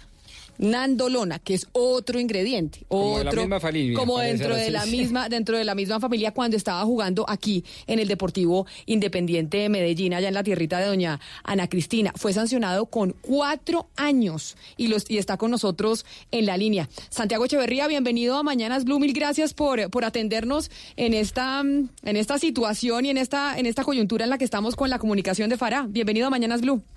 Hola, ¿cómo estás? ¿Todo bien? Buenas tardes. Pero mira, Santiago, a ver, después de que se conoció ayer la noticia de Robert Farah, que es la que nos tiene hablando de estos temas, pues varios eh, deportistas que han pasado por esta situación eh, como usted, pues evidentemente se han pronunciado o han hecho retweet en redes sociales, se han expresado al respecto. ¿Usted cómo vio o qué sintió cuando conoció esa noticia de Robert Farah? No, bueno, primero que nada sentí lástima y tristeza por él. Este, me, me dolió mucho el, ver que él estaba por, empezar un proceso tan difícil como el que pasé yo. Este, y, sentí como algo, como, como un dolor, dolor de, de sentirme en su lugar, porque yo sentí ya lo que, pasa cuando pasa esto.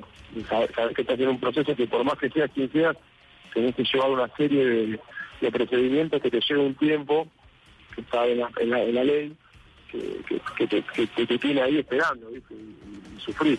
Entonces, eh, primero que nada me dio, me dio mucha bronca y por otro lado, este, también sentí que esta persona, al ser tan conocida y, tan importante en Colombia, puede ser este, la persona que haga que esta, que esta sustancia salga a la luz una vez por todas y se tome en cuenta y que hay problema de seguridad.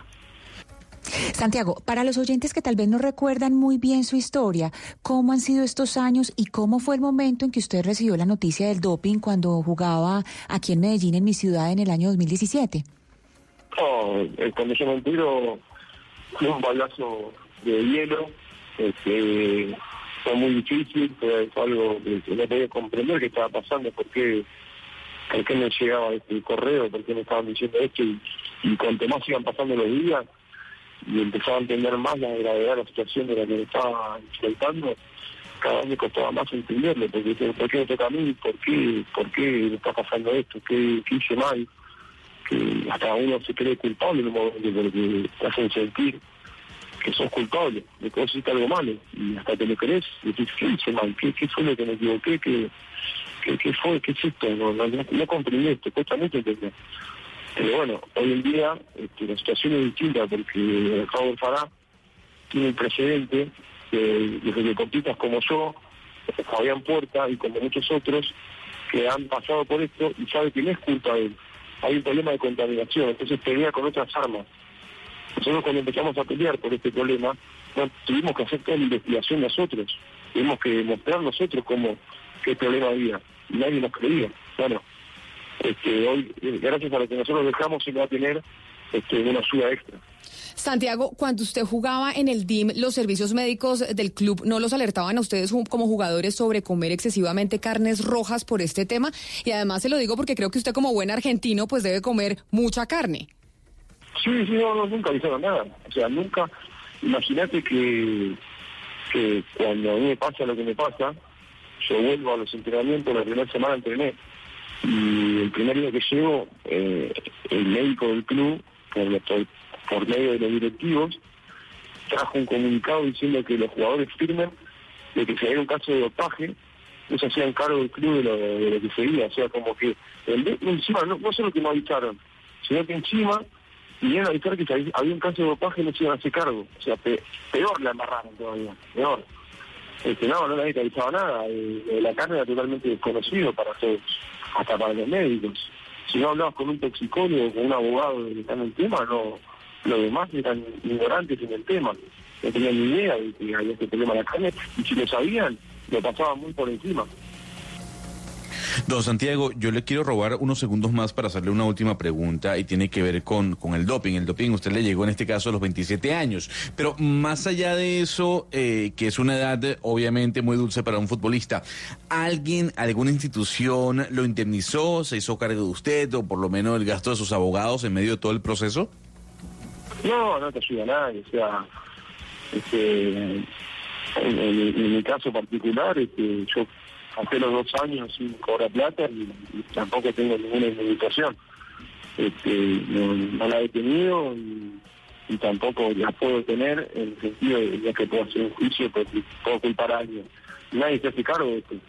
O sea, el jugador este, pasó, listo, mostró su inocencia, pero listo, es como que nadie da, da- da cuenta de que vos perdiste dos años de tu carrera y que estabas en un momento que, que podías haber hecho algo distinto con, con tu economía y, y te hacen pasar desapercibido, como que listo, te dejamos volver a jugar y está, este, contento con eso.